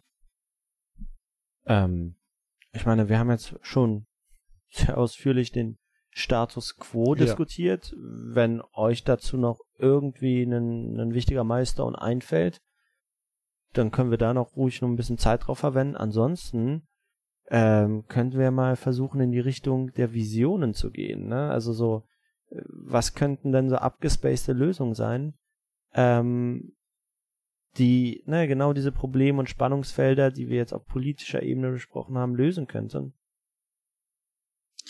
Ja, also ich würde sagen, wir können ja jetzt mal äh, relativ ähm, ähm, einfach einsteigen. Ähm, etwas, was eigentlich seit der Gründung der EU mit zur Vision der EU gehörte, immer wieder diskutiert wurde. Ähm, und leider nie gekommen ist, ist natürlich erst einmal äh, die Frage, äh, wie sieht es eigentlich mit einer europäischen Verfassung aus? Ja. Ähm, und dieses Thema ist leider jetzt seit äh, mehr als zehn Jahren komplett in der Versenkung verschwunden. Also in meiner Wahrnehmung, glaube ich, so 2007 herum äh, wurde das das letzte Mal groß diskutiert und es war eigentlich der Fahrplan, es wird jetzt oder es soll jetzt eine europäische Verfassung entwickelt werden und das ist dann leider komplett gescheitert. Und seitdem höre ich von dem Thema nichts mehr. Sondern seitdem ist die EU halt so, wie sie ist und irgendwie haben alle mehr oder weniger resigniert, habe ich so das, das Gefühl. Ja, man kann, es bewegt sich eben politisch in dem Sinne nichts, was eben wirklich die Reform der EU angeht, weil sich der Europäische Rat da eben komplett blockiert, ja, weil es würde ja bedeuten, dass die einzelnen Nationalstaaten noch mehr Kompetenzen abgeben müssen. Und äh, jetzt haben wir eben ein politisches Klima, wo viele Länder eher politisch nach rechts rücken und dementsprechend ihre ähm, eigenen nationalen Interessen noch mehr vorne anstellen und deswegen sagen, das ist schon überhaupt gar nicht vermittelbar, äh, jetzt zu sagen, dass wir Nationalstaaten noch mehr Kompetenzen an die EU abgeben und deswegen ist das Thema irgendwie komplett vom Tisch. Und es wäre aber eine wahnsinnig wichtige Grundlage, um dieses Europa weiterzubringen und eben auch die Möglichkeit äh, zu, zu schaffen, dass es politisch reformiert wird und eben demokratischer wird, mhm. dass es erstmal diese europäische Verfassung mhm. in irgendeiner Form gibt. Ist eigentlich erstaunlich, dass es schon zehn Jahre her ist, über zehn Jahre. Ja. Ähm, ja, der erste Versuch ist irgendwie 2005 äh, gewesen, der Vertrag von Lissabon, der so eine Verfassung aufgeschrieben, wo sie die Verfassung tatsächlich aufgeschrieben haben, die war relativ umfassend und äh, wäre auch tatsächlich ein großer Wurf gewesen. Aber wie du gerade gesagt hast, muss sowas natürlich durch nationale Parlamente, weil du eben Kompetenz abgeben musst, weil du deine eigene Verfassung äh, auch nochmal ändern musst. Äh, also die äh, in den Nationalstaaten. Äh, das ist, glaube ich, so dieses, das ist so das Geburtsproblem von sowas, weil du immer durch die nationalen Parla Parlamente musst, äh, wird es zu diesem großen Wurf gar nicht kommen. Und wenn man sich anguckt, was aus dem äh, Vertrag von Lissabon geworden ist, sieht man da einen weichgespülten Einzelzusatzverträge zu den Bestandsverträgen, also die Dinge, die nicht nochmal durch die äh, nationalen Parlamente ratifiziert werden äh, mussten, was definitiv bei der Verfassung der Fall gewesen wäre. Äh, und er ist auch zweimal gescheitert in der ursprünglichen Fassung in Frankreich und in Holland durch ein Referendum, weil es eben auch das national, die nationale Verfassung in Teilen ersetzen würde. Und wie gesagt, das ist, das ist definitiv eine Vision. Und ja. solange wir es nicht hinkriegen, äh, ich, ich, bin der Meinung, das hat wieder was mit der Kompromissfindung und so weiter zu tun, ähm, warum wir das brauchen, warum es gut ist, äh, Kompetenzen auf eine höhere europäische Ebene abzugeben, warum wir das noch nicht richtig begriffen haben. Vielleicht ist der Druck auch noch nicht da. Ähm, also ja, da können wir drüber, drüber sprechen, der Druck. Also ich bin der Meinung, der Druck ist eh schon lange also der da. Der Druck ist doch extrem hoch, oder nicht? Ja, aber sie halten aktuell an ihren äh, Sachen fest. Es, es, es, tatsächlich, es spricht keiner über eine Ver äh, Verfassung seit mindestens acht Jahren. Richtig. Und was auch komplett in äh, Vergessenheit geraten ist, äh, nachdem das gescheitert ist, erinnere ich mich noch dran, dass äh, so propagiert wurde, naja, man kann doch dann auch eine EU der zwei Geschwindigkeiten hm. machen. Ja, das ist die zweite, das zweite Konzept gewesen. Aber ganz ehrlich, also äh, das Europa der zwei Geschwindigkeiten hat, heißt im Grunde, es gibt Leute, die sind bereit, diesen Schritt zu gehen. Und da machen wir schon mal eine, äh, eine Verfassung äh, und die sind quasi richtig europäisch. Und es gibt noch so die Satellitenstaaten, die zwar auch in der Europäischen Union sind, aber nicht alles übernehmen. Wenn wir mal ehrlich sind, haben wir schon solche Sachen. Wir haben die Eurozone, die haben mhm. Leute, die mit Euro zahlen, aber äh, oder es gibt EU-Länder, die kein Euro haben, äh, die sind dann nicht Teil der Eurozone, die sind in der Europäischen Union, dann haben wir die IG, dann haben wir noch irgendwelche Verteidigungsbündnisse und so weiter. Es ist wirklich kompliziert, wie viele Arten äh, der Mitgliedschaft es gibt. Ja, und es gibt auch Länder, die nicht Mitglied sind und trotzdem im europäischen Binnenmarkt sind. Zum Beispiel, ich glaube, Norwegen ist so ein Fall. Richtig. Ähm, also da stelle ich mir die Frage, wie viel Geschwindigkeiten braucht es denn in einem äh, Kontinent? Ja, andererseits, wenn sich alles gegenseitig blockiert und es eben nicht möglich ist, eine einstimmige Mehrheit dafür zu bekommen, die mhm. man irgendwie bräuchte, wäre das nicht dann zumindest ein Schritt, diese Blockade aufzuheben? Dass es zumindest vorangeht. Ja, es würde es vereinfachen, aber die Sorge, äh, die ich da habe, ist, dass eben nicht am Ende dieses Prozesses alle 28 mhm oder vielleicht auch nur 27 äh, diese Verfassung ratifizieren, sondern dass es nachher nur wirklich nur noch drei oder vier sind und dann verliert Europa als Ganzes Ja. ähm, in der Welt das Gewicht, was es eigentlich hat. Ja. Und das ist so meine Sorge. Also ich, natürlich als Vollblut-Europäer bin ich der Meinung, wir sollten uns alle äh, die gemeinsame Verfassung, weil damit wir eben eine äh, ein Gewicht in der in der äh, in der Welt haben. Aber ja, ich gebe dir recht, es ist aktuell nicht umsetzbar.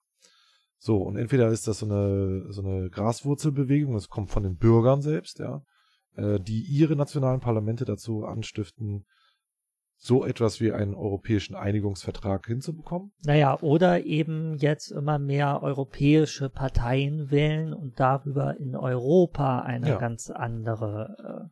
Es wäre zum Beispiel auch denkbar, dass eine europäische Partei in den nationalen äh, Ländern. Also es ist, ist ja nicht nur einseitig, dass wir bei der europäischen Wahl eine europäische Partei, Partei oder transnationale Listen wählen, sondern vielleicht auch in Europa, äh, also in unserem eigenen äh, deutschen Parlament. Äh, ja, Das wäre natürlich ein krasser Schritt, Stimmt. weil die würden für die Auflösung der nationalen Bedeutung arbeiten. ja. Das wäre natürlich ein krasser Gegencase zur AfD. Ja, das brauchen wir aber. Also, Ich ja. Finde einen also Weg. das ist doch die Lösung. Naja. Ja, aber ich glaube mal, das Wähler Wählerpotenzial einer europäischen Partei in Deutschland liegt vielleicht bei 5%. So kommt. Also die wirklich so krass diesen Weg gehen wollen. Ja gut, vielleicht lass es 15 sein, aber definitiv nicht mehr als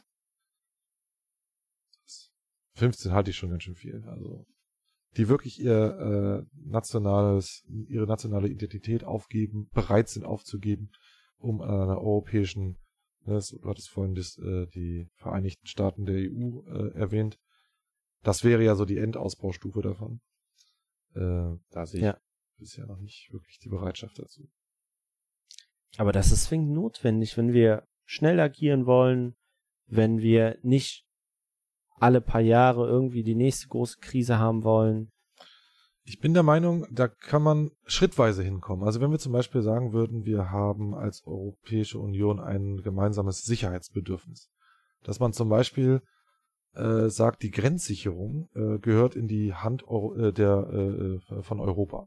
Da bin ich der allererste, der das unterschreibt, weil ich es nicht akzeptieren kann, dass ein äh, ein Orban in, in, in, Ungarn über die europäischen Außengrenzen äh, Hm. äh, herrscht, ja, also über seine europäische Außengrenze.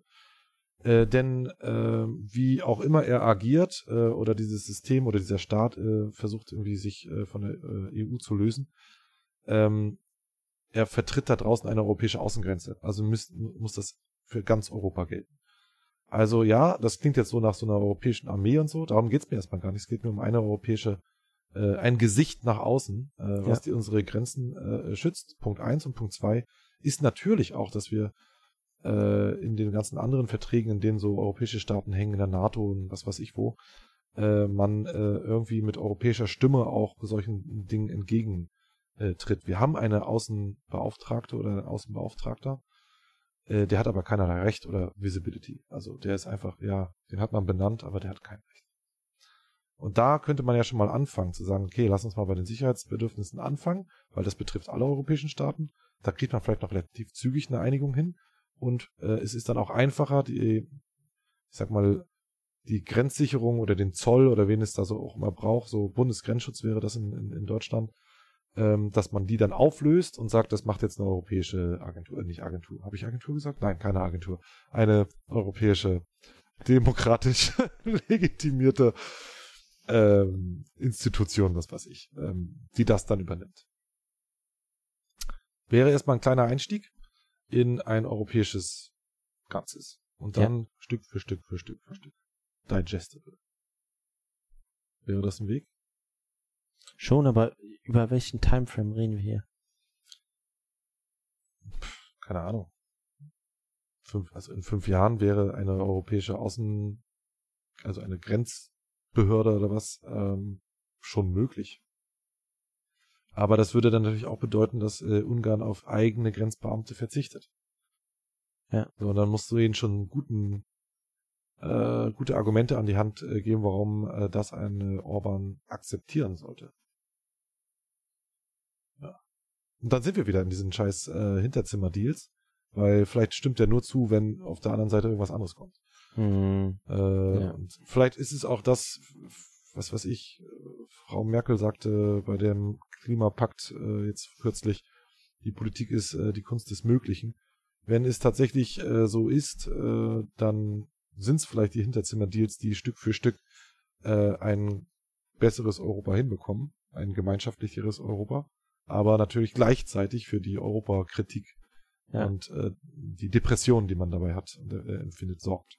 Fühlt sich auch eher so an, als wenn das irgendwie ein Schritt nach vorne und zwei wieder zurück sind, wenn man so Hinterzimmer-Deals macht, oder nicht? Ja. Ich glaube aber, dass äh, eine europäische Vision ganz anders und viel größer gedacht werden müsste. Jetzt kommt. naja, ich habe mich mal äh, erinnert, äh, wo, auf welchen Werten, europäischen Werten wir stehen.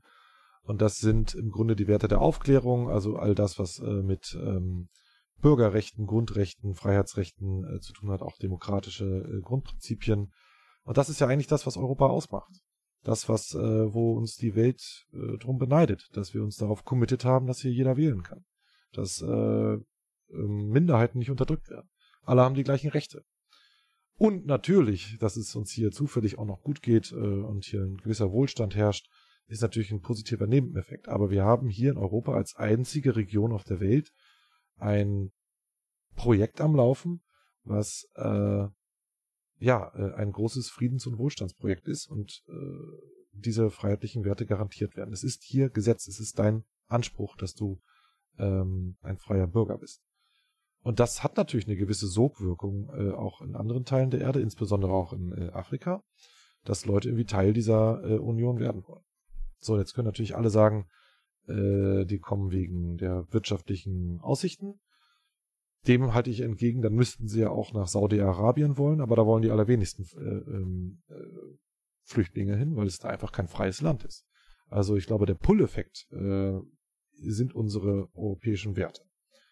Äh, warum so viele Menschen nach äh, Europa wollen.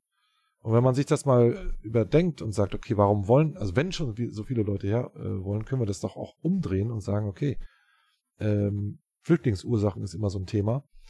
Ähm, wir müssen im Grunde dafür sorgen, äh, Sorge tragen, also es ist, Entschuldigung, vielleicht einmal einen, einen Schritt zurück, es ist außer Frage, dass wir alle Flüchtlinge in Europa aufnehmen können. Es ist einfach nicht genug Platz. Ähm, also selbst wenn ganz Afrika und Asien der Meinung ist, äh, nach Europa zu kommen, ist, wir können offene Grenzen gerne haben, aber es, wird, es würde einfach nicht funktionieren. Es ist wirklich viel zu viele Menschen. Drum muss man das irgendwie umdrehen. Und ich denke mir, seien wir doch mal richtig bold, sagen wir mal richtig mutig als äh, Europäische Union und bieten afrikanischen Staaten äh, Beitrittsverhandlungen an. Wer sagt, dass die Europäische Union auf, den, äh, auf dem europäischen Festland äh, gebunden ist? Wenn unsere Idee wirklich so stark ja. ist, wenn unsere, unser europäisches Konzept so stark ist, unsere Werte so vielversprechend sind und es im Grunde auch immer ganz gut geklappt hat in den letzten 70 Jahren, dass wir auch äh, Wohlstand aufbauen können und keine Kriege haben, äh, warum exportieren wir diesen, diese Idee dann nicht und sorgen dafür, dass wir zum Beispiel eine Fusion mit der Afrikanischen Union haben? Natürlich zu den Bedingungen dieser äh, Werte und äh, der, der äh, Werte der Aufklärung, dieser ganzen Brüderlichkeit, Solidarität und so weiter, ähm, dass wir nachhaltig in Afrika für bessere Lebensumstände sorgen, sie an unsere, auf unserem Fundament der Freiheit mitstehen äh, und wir zusammengenommen EU und Afrika wirklich eine große Rolle äh, auf der Welt wieder spielen. Es hat nämlich auch einen Wachstumsgedanken. Ähm, Afrika ist der am schnellsten wachsende Kontinent, äh, was die Einwohnerzahlen angeht, ähm, aber auch was die Wirtschaft angeht. Also die Wirtschaftskraft äh, entwickelt sich auch stark. Das kann also auch ein wirklich strategisch sehr interessantes, äh, eine sehr interessante Partnerschaft sein für die nächsten 100 Jahre, um eben nicht in der Versenkung zu verschwinden äh, als EU. Das ist jetzt mal sehr eine krasse Vision. Also im Grunde eine Verschmelzung von Afrika und Europa, aber auf Basis unserer freiheitlichen Werte. Meine. Mhm. Was denkst du, Florian? Ja, ich finde die Idee wundervoll. Richtig gut. Ich werde auch sofort dabei, das irgendwie so auszuprobieren. Ähm, ich meine, ein bisschen Angst habe ich, wenn ich mir so Zentralafrika irgendwie so anschaue, so, ne? Mhm. Ich meine,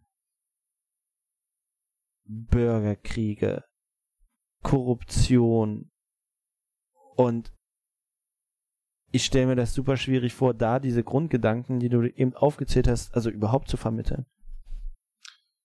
Also überhaupt in Diskussionen da überhaupt reinzutreten und also dann auch sicherzustellen, dass das durchgesetzt und ernst genommen wird. Also diese Botschaft dürfte natürlich nicht an die äh, nationalen Regierungen Afrikas gerichtet sein, sondern an die Bürger Afrikas.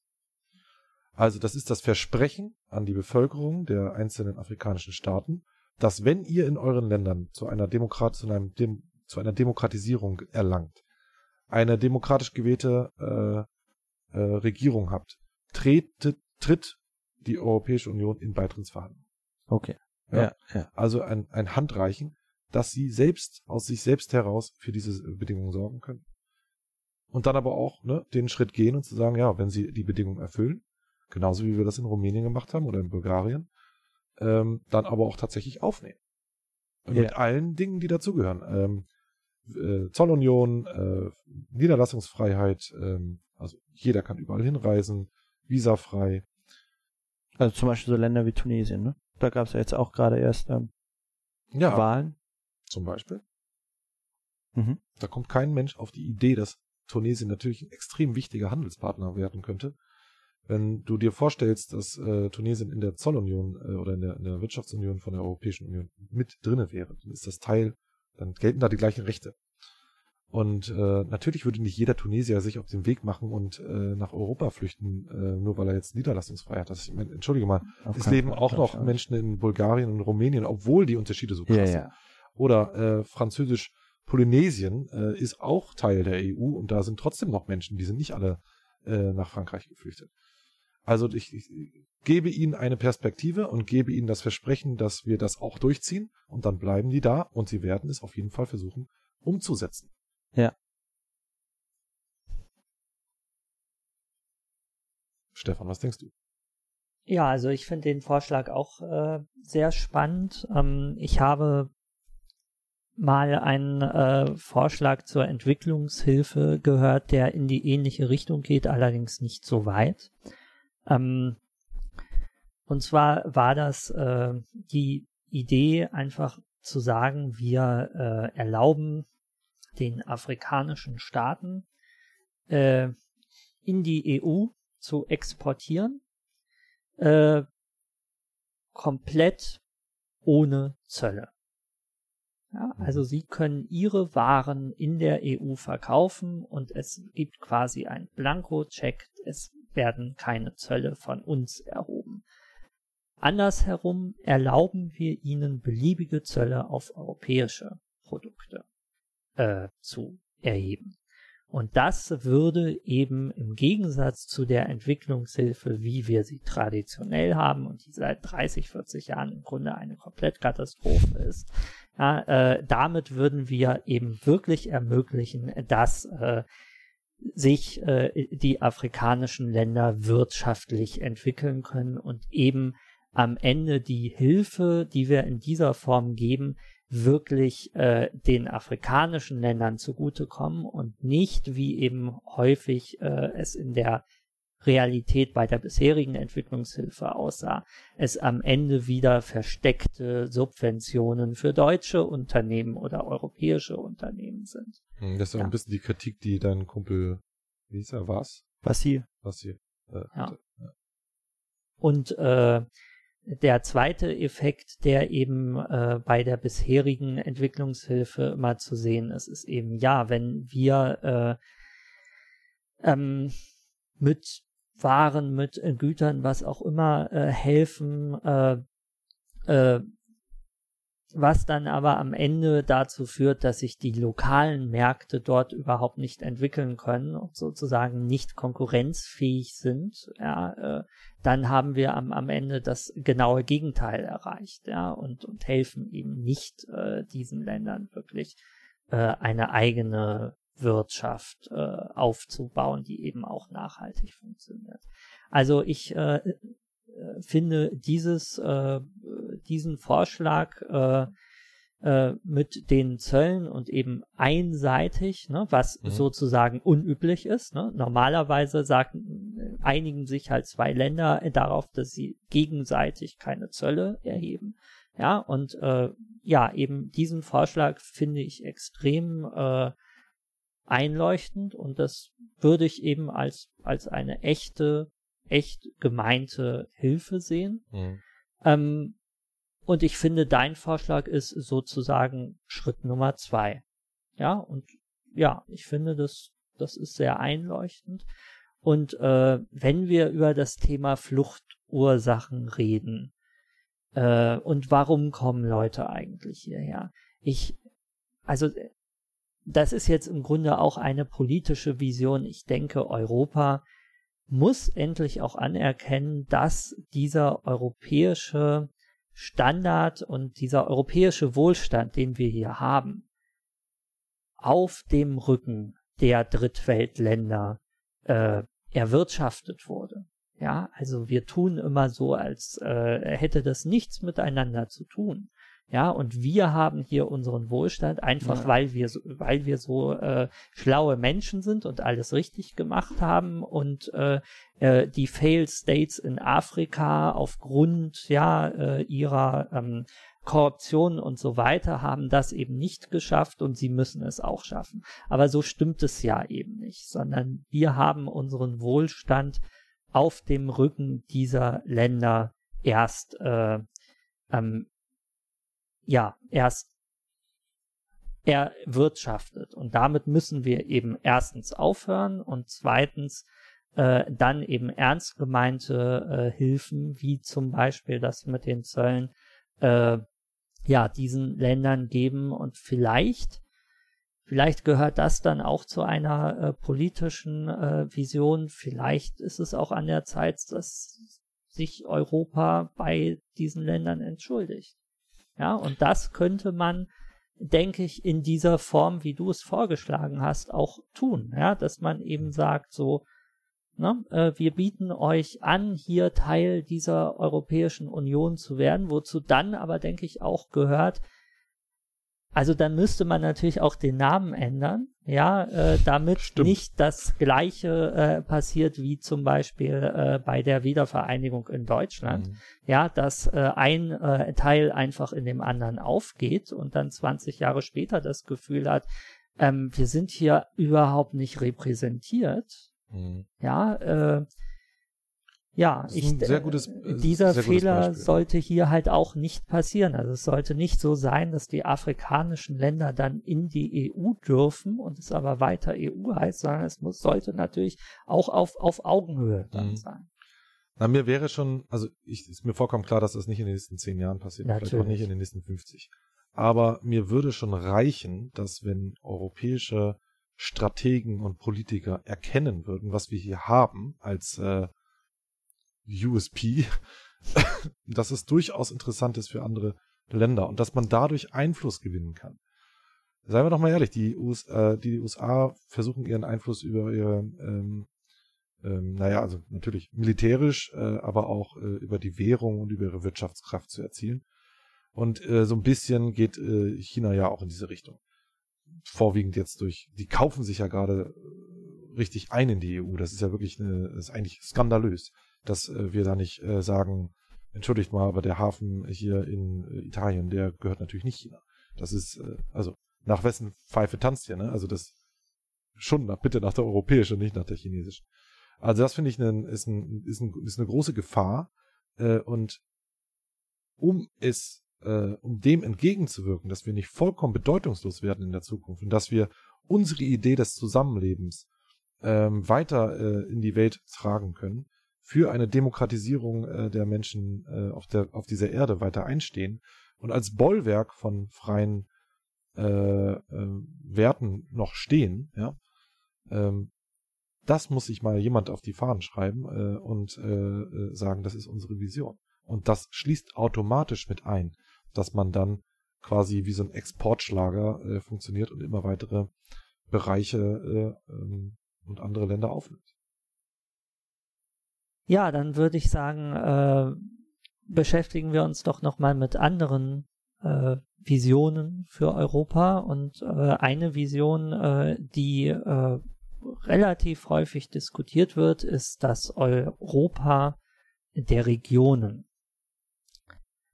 Ähm, ja, was ist die äh, Idee dahinter? Also äh, ein Problem, was wir ja jetzt schon äh, besprochen haben, ist eben dieses Problem, äh, dass die Nationalstaaten die EU ausmachen und eben äh, dann immer die äh, Interessen der Nationalstaaten im Vordergrund stehen bei allen Diskussionen innerhalb der EU. Und gleichzeitig haben wir ja auch das äh, äh, Phänomen, dass eben diese Nationalstaaten ja auch wieder aus eigenen Regionen bestehen, die sich dann häufig gar nicht so richtig gut vertreten fühlen innerhalb der EU. Ja, also äh, das prominenteste äh, Beispiel in Deutschland äh, könnte äh, natürlich Bayern sein ähm, die ja schon immer so ein bisschen ein Problem damit hatten, dass äh, äh, sie sich nicht mehr komplett selbst verwalten, sondern halt alles äh, in äh, Berlin entschieden wird. Na, außer, außer, außer in der Zeit zwischen äh, 33 und 45, da waren sie wirklich richtig Teil der äh, Deutschen. Hm, okay. ähm, ja, und äh, Jetzt haben wir mit äh, dieser EU eben quasi noch eine Stufe der Repräsentation weiter und äh, da fühlen sich dann viele Regionen eben äh, komplett nicht mehr vertreten. Ja, also wenn Berlin Deutschland vertritt, ja, wer vertritt dann eigentlich in Europa die äh, ähm, speziellen Interessen von zum Beispiel Bayern oder dem Saarland oder welchem Bundesland auch immer. Und äh, in anderen europäischen Ländern haben wir ja auch seit ein paar Jahren das äh, Phänomen, dass äh, äh, durchaus darüber gesprochen wird, dass einzelne Regionen sich aus ihren Staaten abtrennen wollen, wie zum Beispiel Katalonien in Spanien. Ja. ja äh, so, und jetzt wäre doch die Frage, könnte man nicht diese EU eigentlich so umentdenken, dass die EU nicht mehr die, äh, der Zusammenschluss von Staaten ist, äh, von Nationalstaaten, sondern dass wir diese Regionen in Europa einbringen. Also dass man sagt, die EU ist ein Zusammenschluss aller Regionen in Europa, die sich dann äh, eben ihre Repräsentanten nach Europa schicken und damit wesentlich äh, besser eben auch diese äh, kleinteilige, ja, ähm, äh, Einzelinteressen eben in Europa vertreten können und im Prinzip darüber die Nationalstaaten vollkommen äh, ähm, ja vollkommen überflüssig werden und im Grunde äh, ja äh, in diesem Zuge auch abgeschafft werden. Das heißt, wir äh, gehen eben den Weg dieser Vision, was wir vorhin hatten. Wir stärken Europa. Ja, ich, äh, das muss natürlich auch mit einer europäischen Verfassung dann, äh, denke ich, starten. Ja, und äh, schaffen die Nationalstaaten ab. Und äh, ähm, dieses Europa äh, ist eben ein Zusammenschluss der europäischen Region. Was haltet ihr von diesem Konzept? Also ich habe eine Meinung, du? Okay. Ähm, Im Grunde ist das eine richtig gute Idee, äh, um äh, Europa handlungsfähiger zu machen. Ähm, es ist, funktioniert dann wie so ein Föderalstaat äh, mit einer Regierung, die für alle irgendwie repräsentativ sein muss. Ähm, und ich finde den Gedanken gut, ähm, einfach weil er auch anfassbar ist. Ja, also äh, man kann sich jeder äh, vorstellen, das ist jetzt mein Europaabgeordneter aus MacPom, äh, der wird da äh, hingeschickt äh, und soll meine Interessen äh, vertreten. Das Gute wäre auch, dass sich, ähm, ich sag mal, strukturgleiche Regionen zusammenschließen könnten, um eine äh, Initiative voranzubringen. Keine Ahnung, alle ländlichen äh, Regionen in ganz Europa äh, könnten zum Beispiel für, was weiß ich, Internetausbau oder wie Infrastrukturprojekte plädieren. Oder alle hoch äh, entwickelten oder von mir aus äh, alle Städte oder so. Also das, was wir beim letzten Mal so ein bisschen hatten, wäre tatsächlich in so einem, in so einem Europa der Region Konzept durchaus möglich. Ähm, es gab sogar mal, das habe ich äh, auf Twitter mal gesehen, das war eine sehr schöne Map, da hatte sich jemand mal die Mühe gemacht, äh, Europa in ähm, Einwohnerzahlenmäßig absolut identische Stücke zu schneiden. Und meinte, das wäre eigentlich das perfekte Bild, denn dann sind alle Regionen gleich groß, also mit der gleichen Bevölkerungsanzahl, hätten das gleiche Gewicht in, äh, in der Entscheidungsfindung und müssten dann über ganz normale äh, Kompromissprozesse äh, ähm, mehrheitsfähig werden. Und ich könnte mir vorstellen, dass wenn man das umsetzt, ähm, ist am Anfang tatsächlich immer noch so deutsche Interessen, deutsche Regionen sozusagen oder deutsch geprägte Regionen irgendwie noch die gleiche Marschroute haben, aber so nach ein paar Jahren könnte das durchaus ähm, anders laufen. Dann ähm, solidarisiert man sich vielleicht mit äh, Portugal, äh, mit irgendwelchen äh, Regionen in Portugal, ähm, die die gleiche Agenda verfolgen, die das gleiche Vorhaben, was wir auch vorhaben. Also das könnte ich mir vorstellen, könnte deutlich ähm, zu einer Beschleunigung äh, führen und macht eben dieses, dieses Hinterzimmer, äh, die Hinterzimmerpolitik unmöglich. Das wird nicht mehr funktionieren. Bei, sagen wir mal, jetzt, jetzt haben wir 28 äh, äh, Nationalstaaten, die in der EU organisiert sind. Reden wir mal von 100 Regionen. Dann kannst du keine Hinterzimmer-Deals mehr machen. Das ist einfach unmöglich. Und ähm, ja, finde ich äh, einen spannenden Ansatz, äh, den zu gehen. Frage ist halt nur, ob das äh, schon der große Wurf ist. Aber, also es ist auf jeden Fall ein Wurf, die EU besser zu organisieren. Äh, heißt aber noch nicht, dass man ähm, äh, die das große strategische Projekt äh, EU in der in der ich sag mal auf der Welt nochmal anders begreift. Es könnte aber auch tatsächlich auch helfen. Ähm, wo wir vorhin bei dem Thema äh, Afrika war, stellen wir uns vor, dass wir nicht über äh, nicht mit Beitrittsverhandlungen äh, mit mit nationalen äh, also afrikanischen Staaten treten, sondern vielleicht mit Regionen. Ja, keine Ahnung, das ist halt irgendwie die Sahara-Region oder so. Ne? Also das wäre ja auch nochmal möglich. Das war der äh, eine Gedanke. Der zweite dazu ist, dass wir diese Tendenzen ja im Grunde schon haben. Du hast Katalonien angesprochen, die ähm, äh, sich von der ähm, ja, spanischen Zentralregierung nicht mehr richtig äh, repräsentiert, äh, repräsentiert fühlen. Wenn wir an den Brexit denken, äh, haben wir zum Beispiel sowas wie Schottland, was liebend gerne in der EU bleiben würde, aber eben in dem Konstrukt äh, Great Britain da nicht äh, drinnen bleiben kann. Oder UK, nicht Great Britain. Und ähm, wenn das sich immer weiter verselbstständigt und äh, auch selbst in Deutschland, das mit den Bayern und so weiter, die ja auch so ein komisches äh, Individualisten-Dasein in diesem 16 Bundesländern irgendwie man immer eine Extrawurst haben wollen, äh, äh, kann das tatsächlich auch sein, dass es eine Folge von dieser riesengroßen Globalisierungswelle ist, ne? dass man eigentlich im Grunde das Einzige, was wirklich noch anfassbar ist, ähm, die Region ist, in der ich lebe und ich mich mit der deutlich mehr identifiziere. Ich meine, wir erleben das auch äh, hier jetzt hier zum Beispiel in Berlin. Wir sind Berliner, ja, wir fühlen uns äh, als Berliner, das können wir auch weiterhin bleiben, aber wir sind dann als zweite Identität äh, Europäer und nicht mehr Deutsche. Ja, das wäre ja genau. der große Schritt, den man geht. Und damit würde ich halt hoffen, dass das eben auch zu einer wesentlich größeren Akzeptanz führt. Ne? Weil man eben, äh, also erstens, ja, man nimmt sozusagen diesen Zwischen, diese Zwischenidentität irgendwie weg. Ja, also damit ist man sozusagen schneller in Europa. Ja, äh, dass eben, ne, wir, wir sagen, wir sind erstens Berliner und zweitens Europäer und nicht dazwischen noch Deutsche.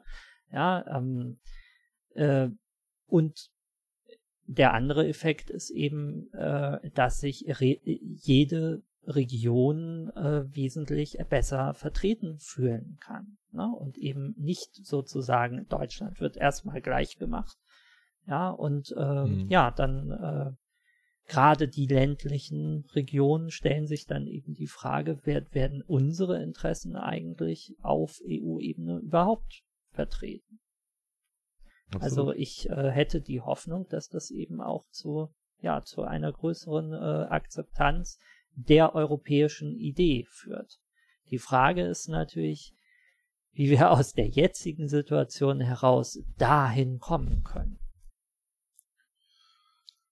Äh, ich, fehlt mir die Vorstellungskraft, wie man da Ja. hinkommen kann. Also kleine Schritte, ne? Wir haben ja gesagt, in fünf Jahren haben wir erstmal ähm, einheitliche EU geregelte Grenzen, Außengrenzen. Man, also das will ja aktuell keiner, aber wenn man das äh, wollte, ja. Ich meine, im Grunde ist es eine ganz einfache Geschichte. Was muss lokal entschieden werden und was muss äh, europäisch entschieden werden? Wir müssten eigentlich nur durch so eine ewig lange Taskliste gehen und sagen, okay, das ist europäisch, das können wir nur als EU gemeinschaftlich lösen und das ist äh, lokal. Und so geht man da durch. So, und wenn man das einmal durchexistiert hat, dann äh, wird man ziemlich schnell sehen, dass gewisse Fragestellungen wirklich ausschließlich europäisch zu beantworten sind und die anderen, äh, nämlich die, die meine direkte Umwelt äh, und mein äh, Wohlbefinden äh, an meinem Wohnort verändern, dass die, ich- dass ich die nur lokal lösen kann. Ja. Das wäre natürlich schon eine Möglichkeit. Ja. Da müsste man sich jetzt mal jemanden äh, suchen in Europa, der diese Liste erstmal aufsetzt und dann ähm, Also die. Volt-Partei würde uns doch bestimmt unterstützen dabei, oder? ja, die haben aber auch nochmal ihre eigenen Ideen. Also das kommt noch dazu. Äh, Okay. Aber so generell erstmal zu sagen, was muss Europa liefern und was muss lokal geregelt werden, das wäre schon ein so gewaltiger Schritt, um, Ja, äh, um die Diskussion zu vereinfachen, äh, die wir äh, in, äh, über Europa haben, ja? weil man eben doch nicht genau weiß, ob Europa jetzt zuständig ist oder nicht. Zum Beispiel beschäftigt sich äh, unser Bundesverfassungsgericht und auch die Verfassungsgerichte anderer Nationalstaaten ständig mit der europäischen Rechtsprechung, ob das mit ihrem mit ihrer eigenen Nationalverfassung überhaupt vereinbar ist. Aber faktisch ist es so, dass die Kompetenzkompetenz äh, aktuell in vielen Bereichen in der EU liegen. Also das heißt, nationales, äh, nee, also europäisches Recht overruled nationales Recht. Und die Rolle der Verfassungsgerichte, die wir hier zum Beispiel in Deutschland haben, muss man sich ja dann schon die Frage stellen, wofür brauchen wir die denn eigentlich noch? Weil eine deutsche Verfassung, solange wir keine europäische haben, ähm, ab- aber sobald wir eine europäische hätten, äh, bräuchten wir kein äh, äh, deutsches Verfassungsgericht mehr. Ach, das ist alles ist ziemlich festgefahren, aber ich meine, das ist Europa, das ist äh, ein Projekt, was auch schon seit weit über 70 Jahren äh, äh, läuft, wo ganz, ganz viele Menschen sehr interessiert sind, ob dieser Einigungs-, Vereinigungsprozess von so vielen verschiedenen Nationalstaaten funktionieren kann. Dass das jetzt hier nicht die super einfache Nummer ist, die man äh, mal eben aus dem Hut zaubert und fertig ist, die Glaube ist ja vollkommen klar. Ja. Aber allein der Fakt, dass viele, viele Na äh, äh, Staaten auf dieser Welt, die nicht in Europa sind, sehr kritisch der, äh, der EU gegenüberstehen, zeigt doch eigentlich, dass wir hier irgendwas haben, was äh, gut und richtig ist. Denn es, am Ende wollen wir nur mehr Einfluss auf der Welt äh, ausüben als Europa.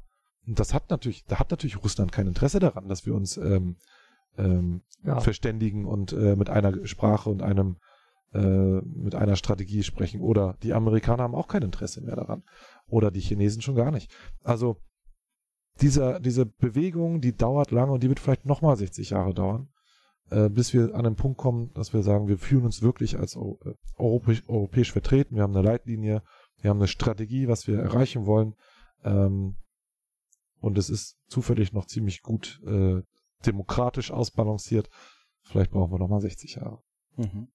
Obwohl ich der Meinung bin, haben wir die 60 Jahre noch, äh, werden die Leute noch äh, so eine verkorkste EU noch weitere 60 Jahre mitgehen. Naja, also wir haben jetzt natürlich gerade wirklich eine wahnsinnig schwierige Situation, gerade weil wir eben auch die Tendenz haben, dass in ganz vielen Staaten, eben leider auch Deutschland eingeschlossen, im Moment äh, äh, ja eine Tendenz zu sehen ist, äh, rechte Parteien zu wählen, die eben äh, das äh, genaue Gegenteil propagieren. Ja, dass äh, der Ruf ist, äh, wir müssen den Nationalstaat stärken. Mhm. Also Äh, deren Gegenkonzept zum Europa der Region lautet im Übrigen Europa der Vaterländer. Ja. Also da geht es ausschließlich um Nationen. Genau. Ähm, also das ist eine Tendenz, äh, die jetzt im Moment da ist und äh, die natürlich äh, sehr bedrohlich ist, denke ich, für dieses, äh, für diese positive äh, politische Vision äh, der europäischen Einigung. Ähm, ja, wie das weitergehen wird, kann natürlich keiner von uns sagen. Also ähm, ich äh, ja andererseits es war ja immer zu sehen, dass das äh, im Pendel erst in die eine Richtung äh, schwingt und dann wieder äh, verstärkt auch in die andere. Also da hätte ich Hoffnung, dass das hier eben auch so ist. Äh, und eben, was mir wirklich Hoffnung macht, ist das, was ich vorhin schon angesprochen habe, dass wir jetzt das erste Mal sehen, dass es eben eine politische Bewegung gibt, äh, wirklich Europa nicht nur so nebenbei irgendwie mitzumachen, sondern wirklich zu sagen, ne, ähm, unser Kernanliegen ist Europa. Ne? Es gibt das erste Mal diese europäischen Parteien. Ja, die haben jetzt beim ersten Mal in, in der ersten Wahl, wo sie angetreten sind, noch nicht so wahnsinnig viele Stimmen bekommen. Andererseits aus dem Nichts auf drei bis fünf Prozent zu kommen, ist auch schon wirklich ja, ja. gut. Ja. So, äh, also äh, äh, das gibt mir Hoffnung, ja, dass es hier eben auch eine Gegenströmung gibt, die eben die EU oder sagen wir lieber Europa, ja, nicht die EU, sondern eben Europa in den Vordergrund stellt und sagt, das ist eine positive Vision, an der müssen wir unbedingt festhalten, aber die müssen wir eben umstrukturieren und wir müssen die äh, demokratischen Defizite beseitigen, die es innerhalb äh, dieser Organisation EU gibt, ja, aber dann ist es für uns alle eine positive Vision und äh, ja, also nicht gegen äh, die EU oder gegen Europa, sondern für eine einen neuen Anlauf sozusagen. Einen, einen neuen European Deal. Genau. The New Deal. Ja. Ich, ich denke auch. Also ähm, also aus meiner Sicht müssen wir uns als, als Weltbürger im physischen Raum auch verstehen. Ne? Wir, haben in den letzten Sendungen schon gesprochen, dass wir uns als Weltbürger im digitalen Raum verstehen, ne? dieselben Services nutzen, ähm, uns ähnlich präsentieren, Trends ähm, irgendwie schneller irgendwie weltweit ähm, so transzendieren. Aber im physischen Raum ist das irgendwie noch nicht so der Fall. Ne? Also wie gesagt, dann sind wir doch plötzlich wieder die Deutschen, statt zu sagen, wir sind die Europäer oder wir sind die Weltbürger, ja. Hm. Ähm, und alles in allem müssen wir, glaube ich, da ein bisschen mehr Verantwortung und auch Empathie schaffen, also füreinander so, ne? Ähm, ich, also das habe ich am Anfang glaub, der der Folge auch gesagt. Ähm, das ist alles so ein bisschen sehr so sehr ROI Wirtschaftsgetrieben. Und aber der, der viel größere Gewinn, den gäbe es ja vielleicht, wenn wir einfach empathischer wären und ähm, offener miteinander umgehen würden und was wir dann vielleicht alles kreieren könnten. Mhm. Ähm, als, wie gesagt, ja, als Weltbürger oder als europäische Bürger. Also Innovation, ähm, Wohlstand, bessere Gleichverteilung, ja, ähm, wir würden diese ganzen Krisen irgendwie viel besser meistern, als wir sie jetzt irgendwie in der Vergangenheit oder Gegenwart ähm, gerade meistern. Und da fand ich jetzt so diese operativen oder von den operativen Ideen wahrscheinlich das am schnellsten umsetzbare die EU-europäischen Parteien, ne, wie wir sie jetzt ja schon in Auszügen mhm. ähm, haben. Wenn man das jetzt erleichtert, diese Möglichkeit, und dann irgendwann vielleicht auch dahin kommt, dass, also, ne, ähm, dass es mehr solche europäischen Parteien gibt, dann kommen wir mehr und mehr in diese Richtung, dass ähm, wir uns als Europäer verstehen, dass wir vielleicht auch eine ähm, europäische Gesetzgebung so haben, die besser in Einklang ist mit der nationalen Gesetzgebung, ne, dass wir da irgendwie so eine Durchmischung erreichen. Und dann im letzten Schritt fand ich halt jetzt die Idee echt gut, so die, ähm, ja, ähm, demokratischen afrikanischen Länder mit in die EU einzubeziehen. Ne? Ich meine, wir hatten diesen arabischen Frühling, der irgendwie dazu geführt haben, hat, dass wir ähm, ja mehr demokratisierte Länder wie unter anderem Tunesien oder so haben. Ähm, das ist, glaube ich, der einzige Lichtblick, der vom yeah. arabischen Frühling übrig geblieben ist. Ach, okay.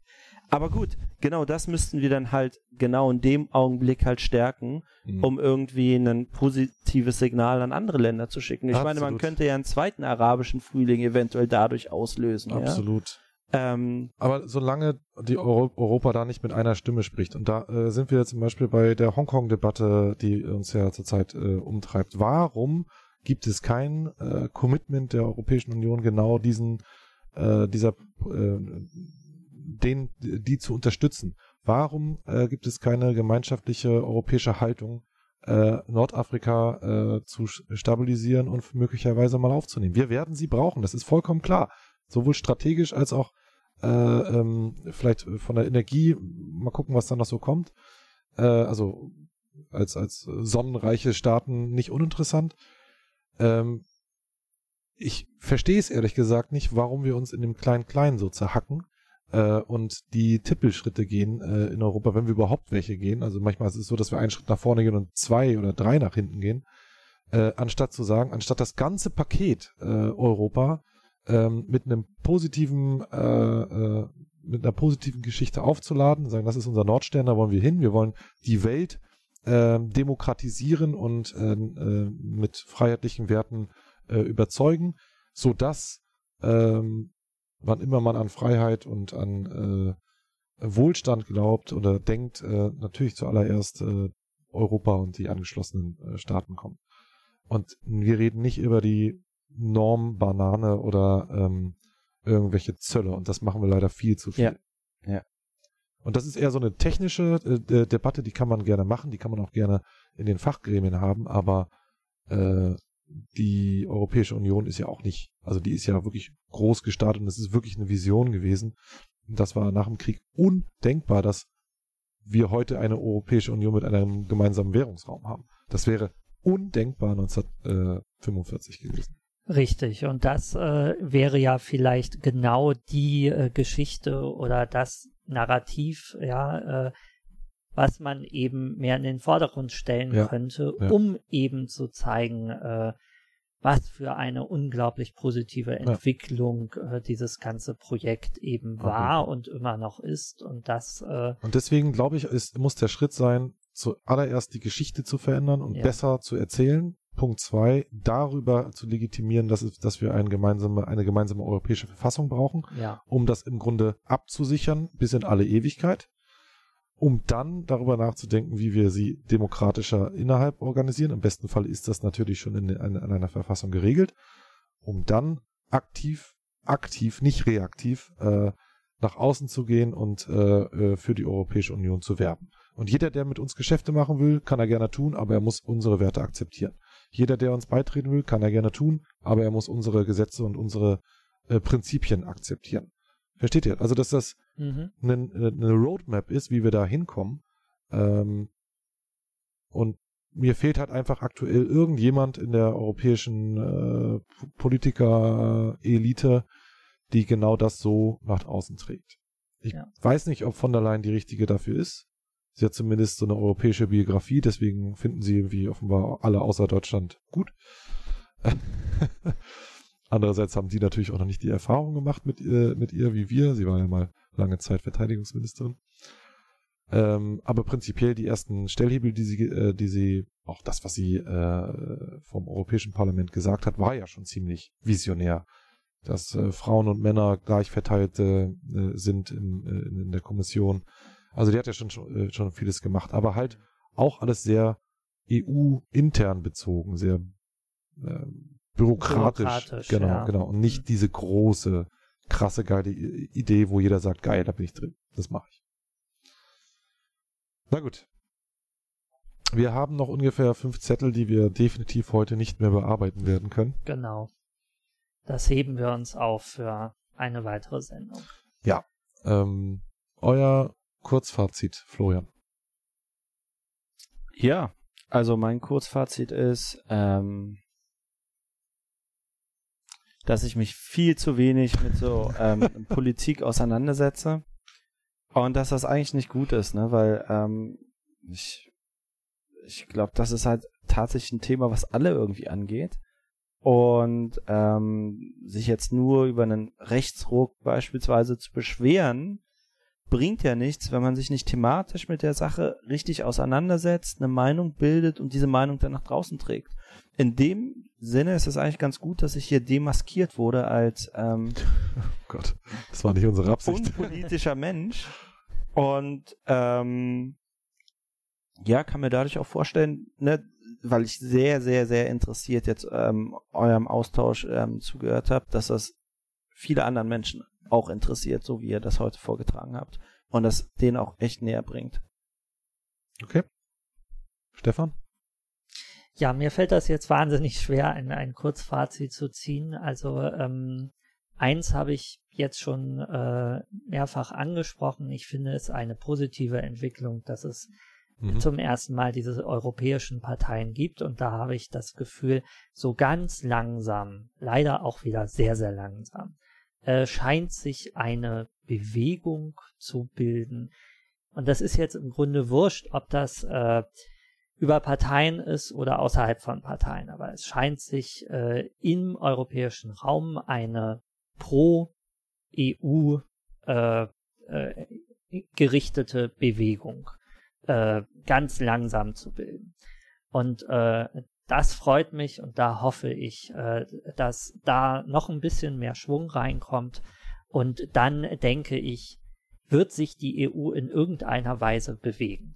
Ob das jetzt im ersten Schritt äh, über eine De äh, in Demokratisierung passiert, dass eben zum Beispiel äh, das EU-Parlament äh, ähm, ja, seine eigenen Rechte schafft zu stärken, dass es zum Beispiel endlich mal ein, ein Initiativrecht äh, bekommt. Mhm. Ja, das könnte ich mir vorstellen. Auch, äh, auch in da gibt es Hinweise, dass aus dem EU-Parlament heraus eben äh, ähm, dieses Thema angesprochen wird und eben auch das EU äh, im Parlament äh, gegenüber den anderen Institutionen äh, selbstbewusster wird. Ja, und in, insofern, ich sehe auf jeden Fall positive Entwicklung äh, und ja, hoffe, dass das an Schwung äh,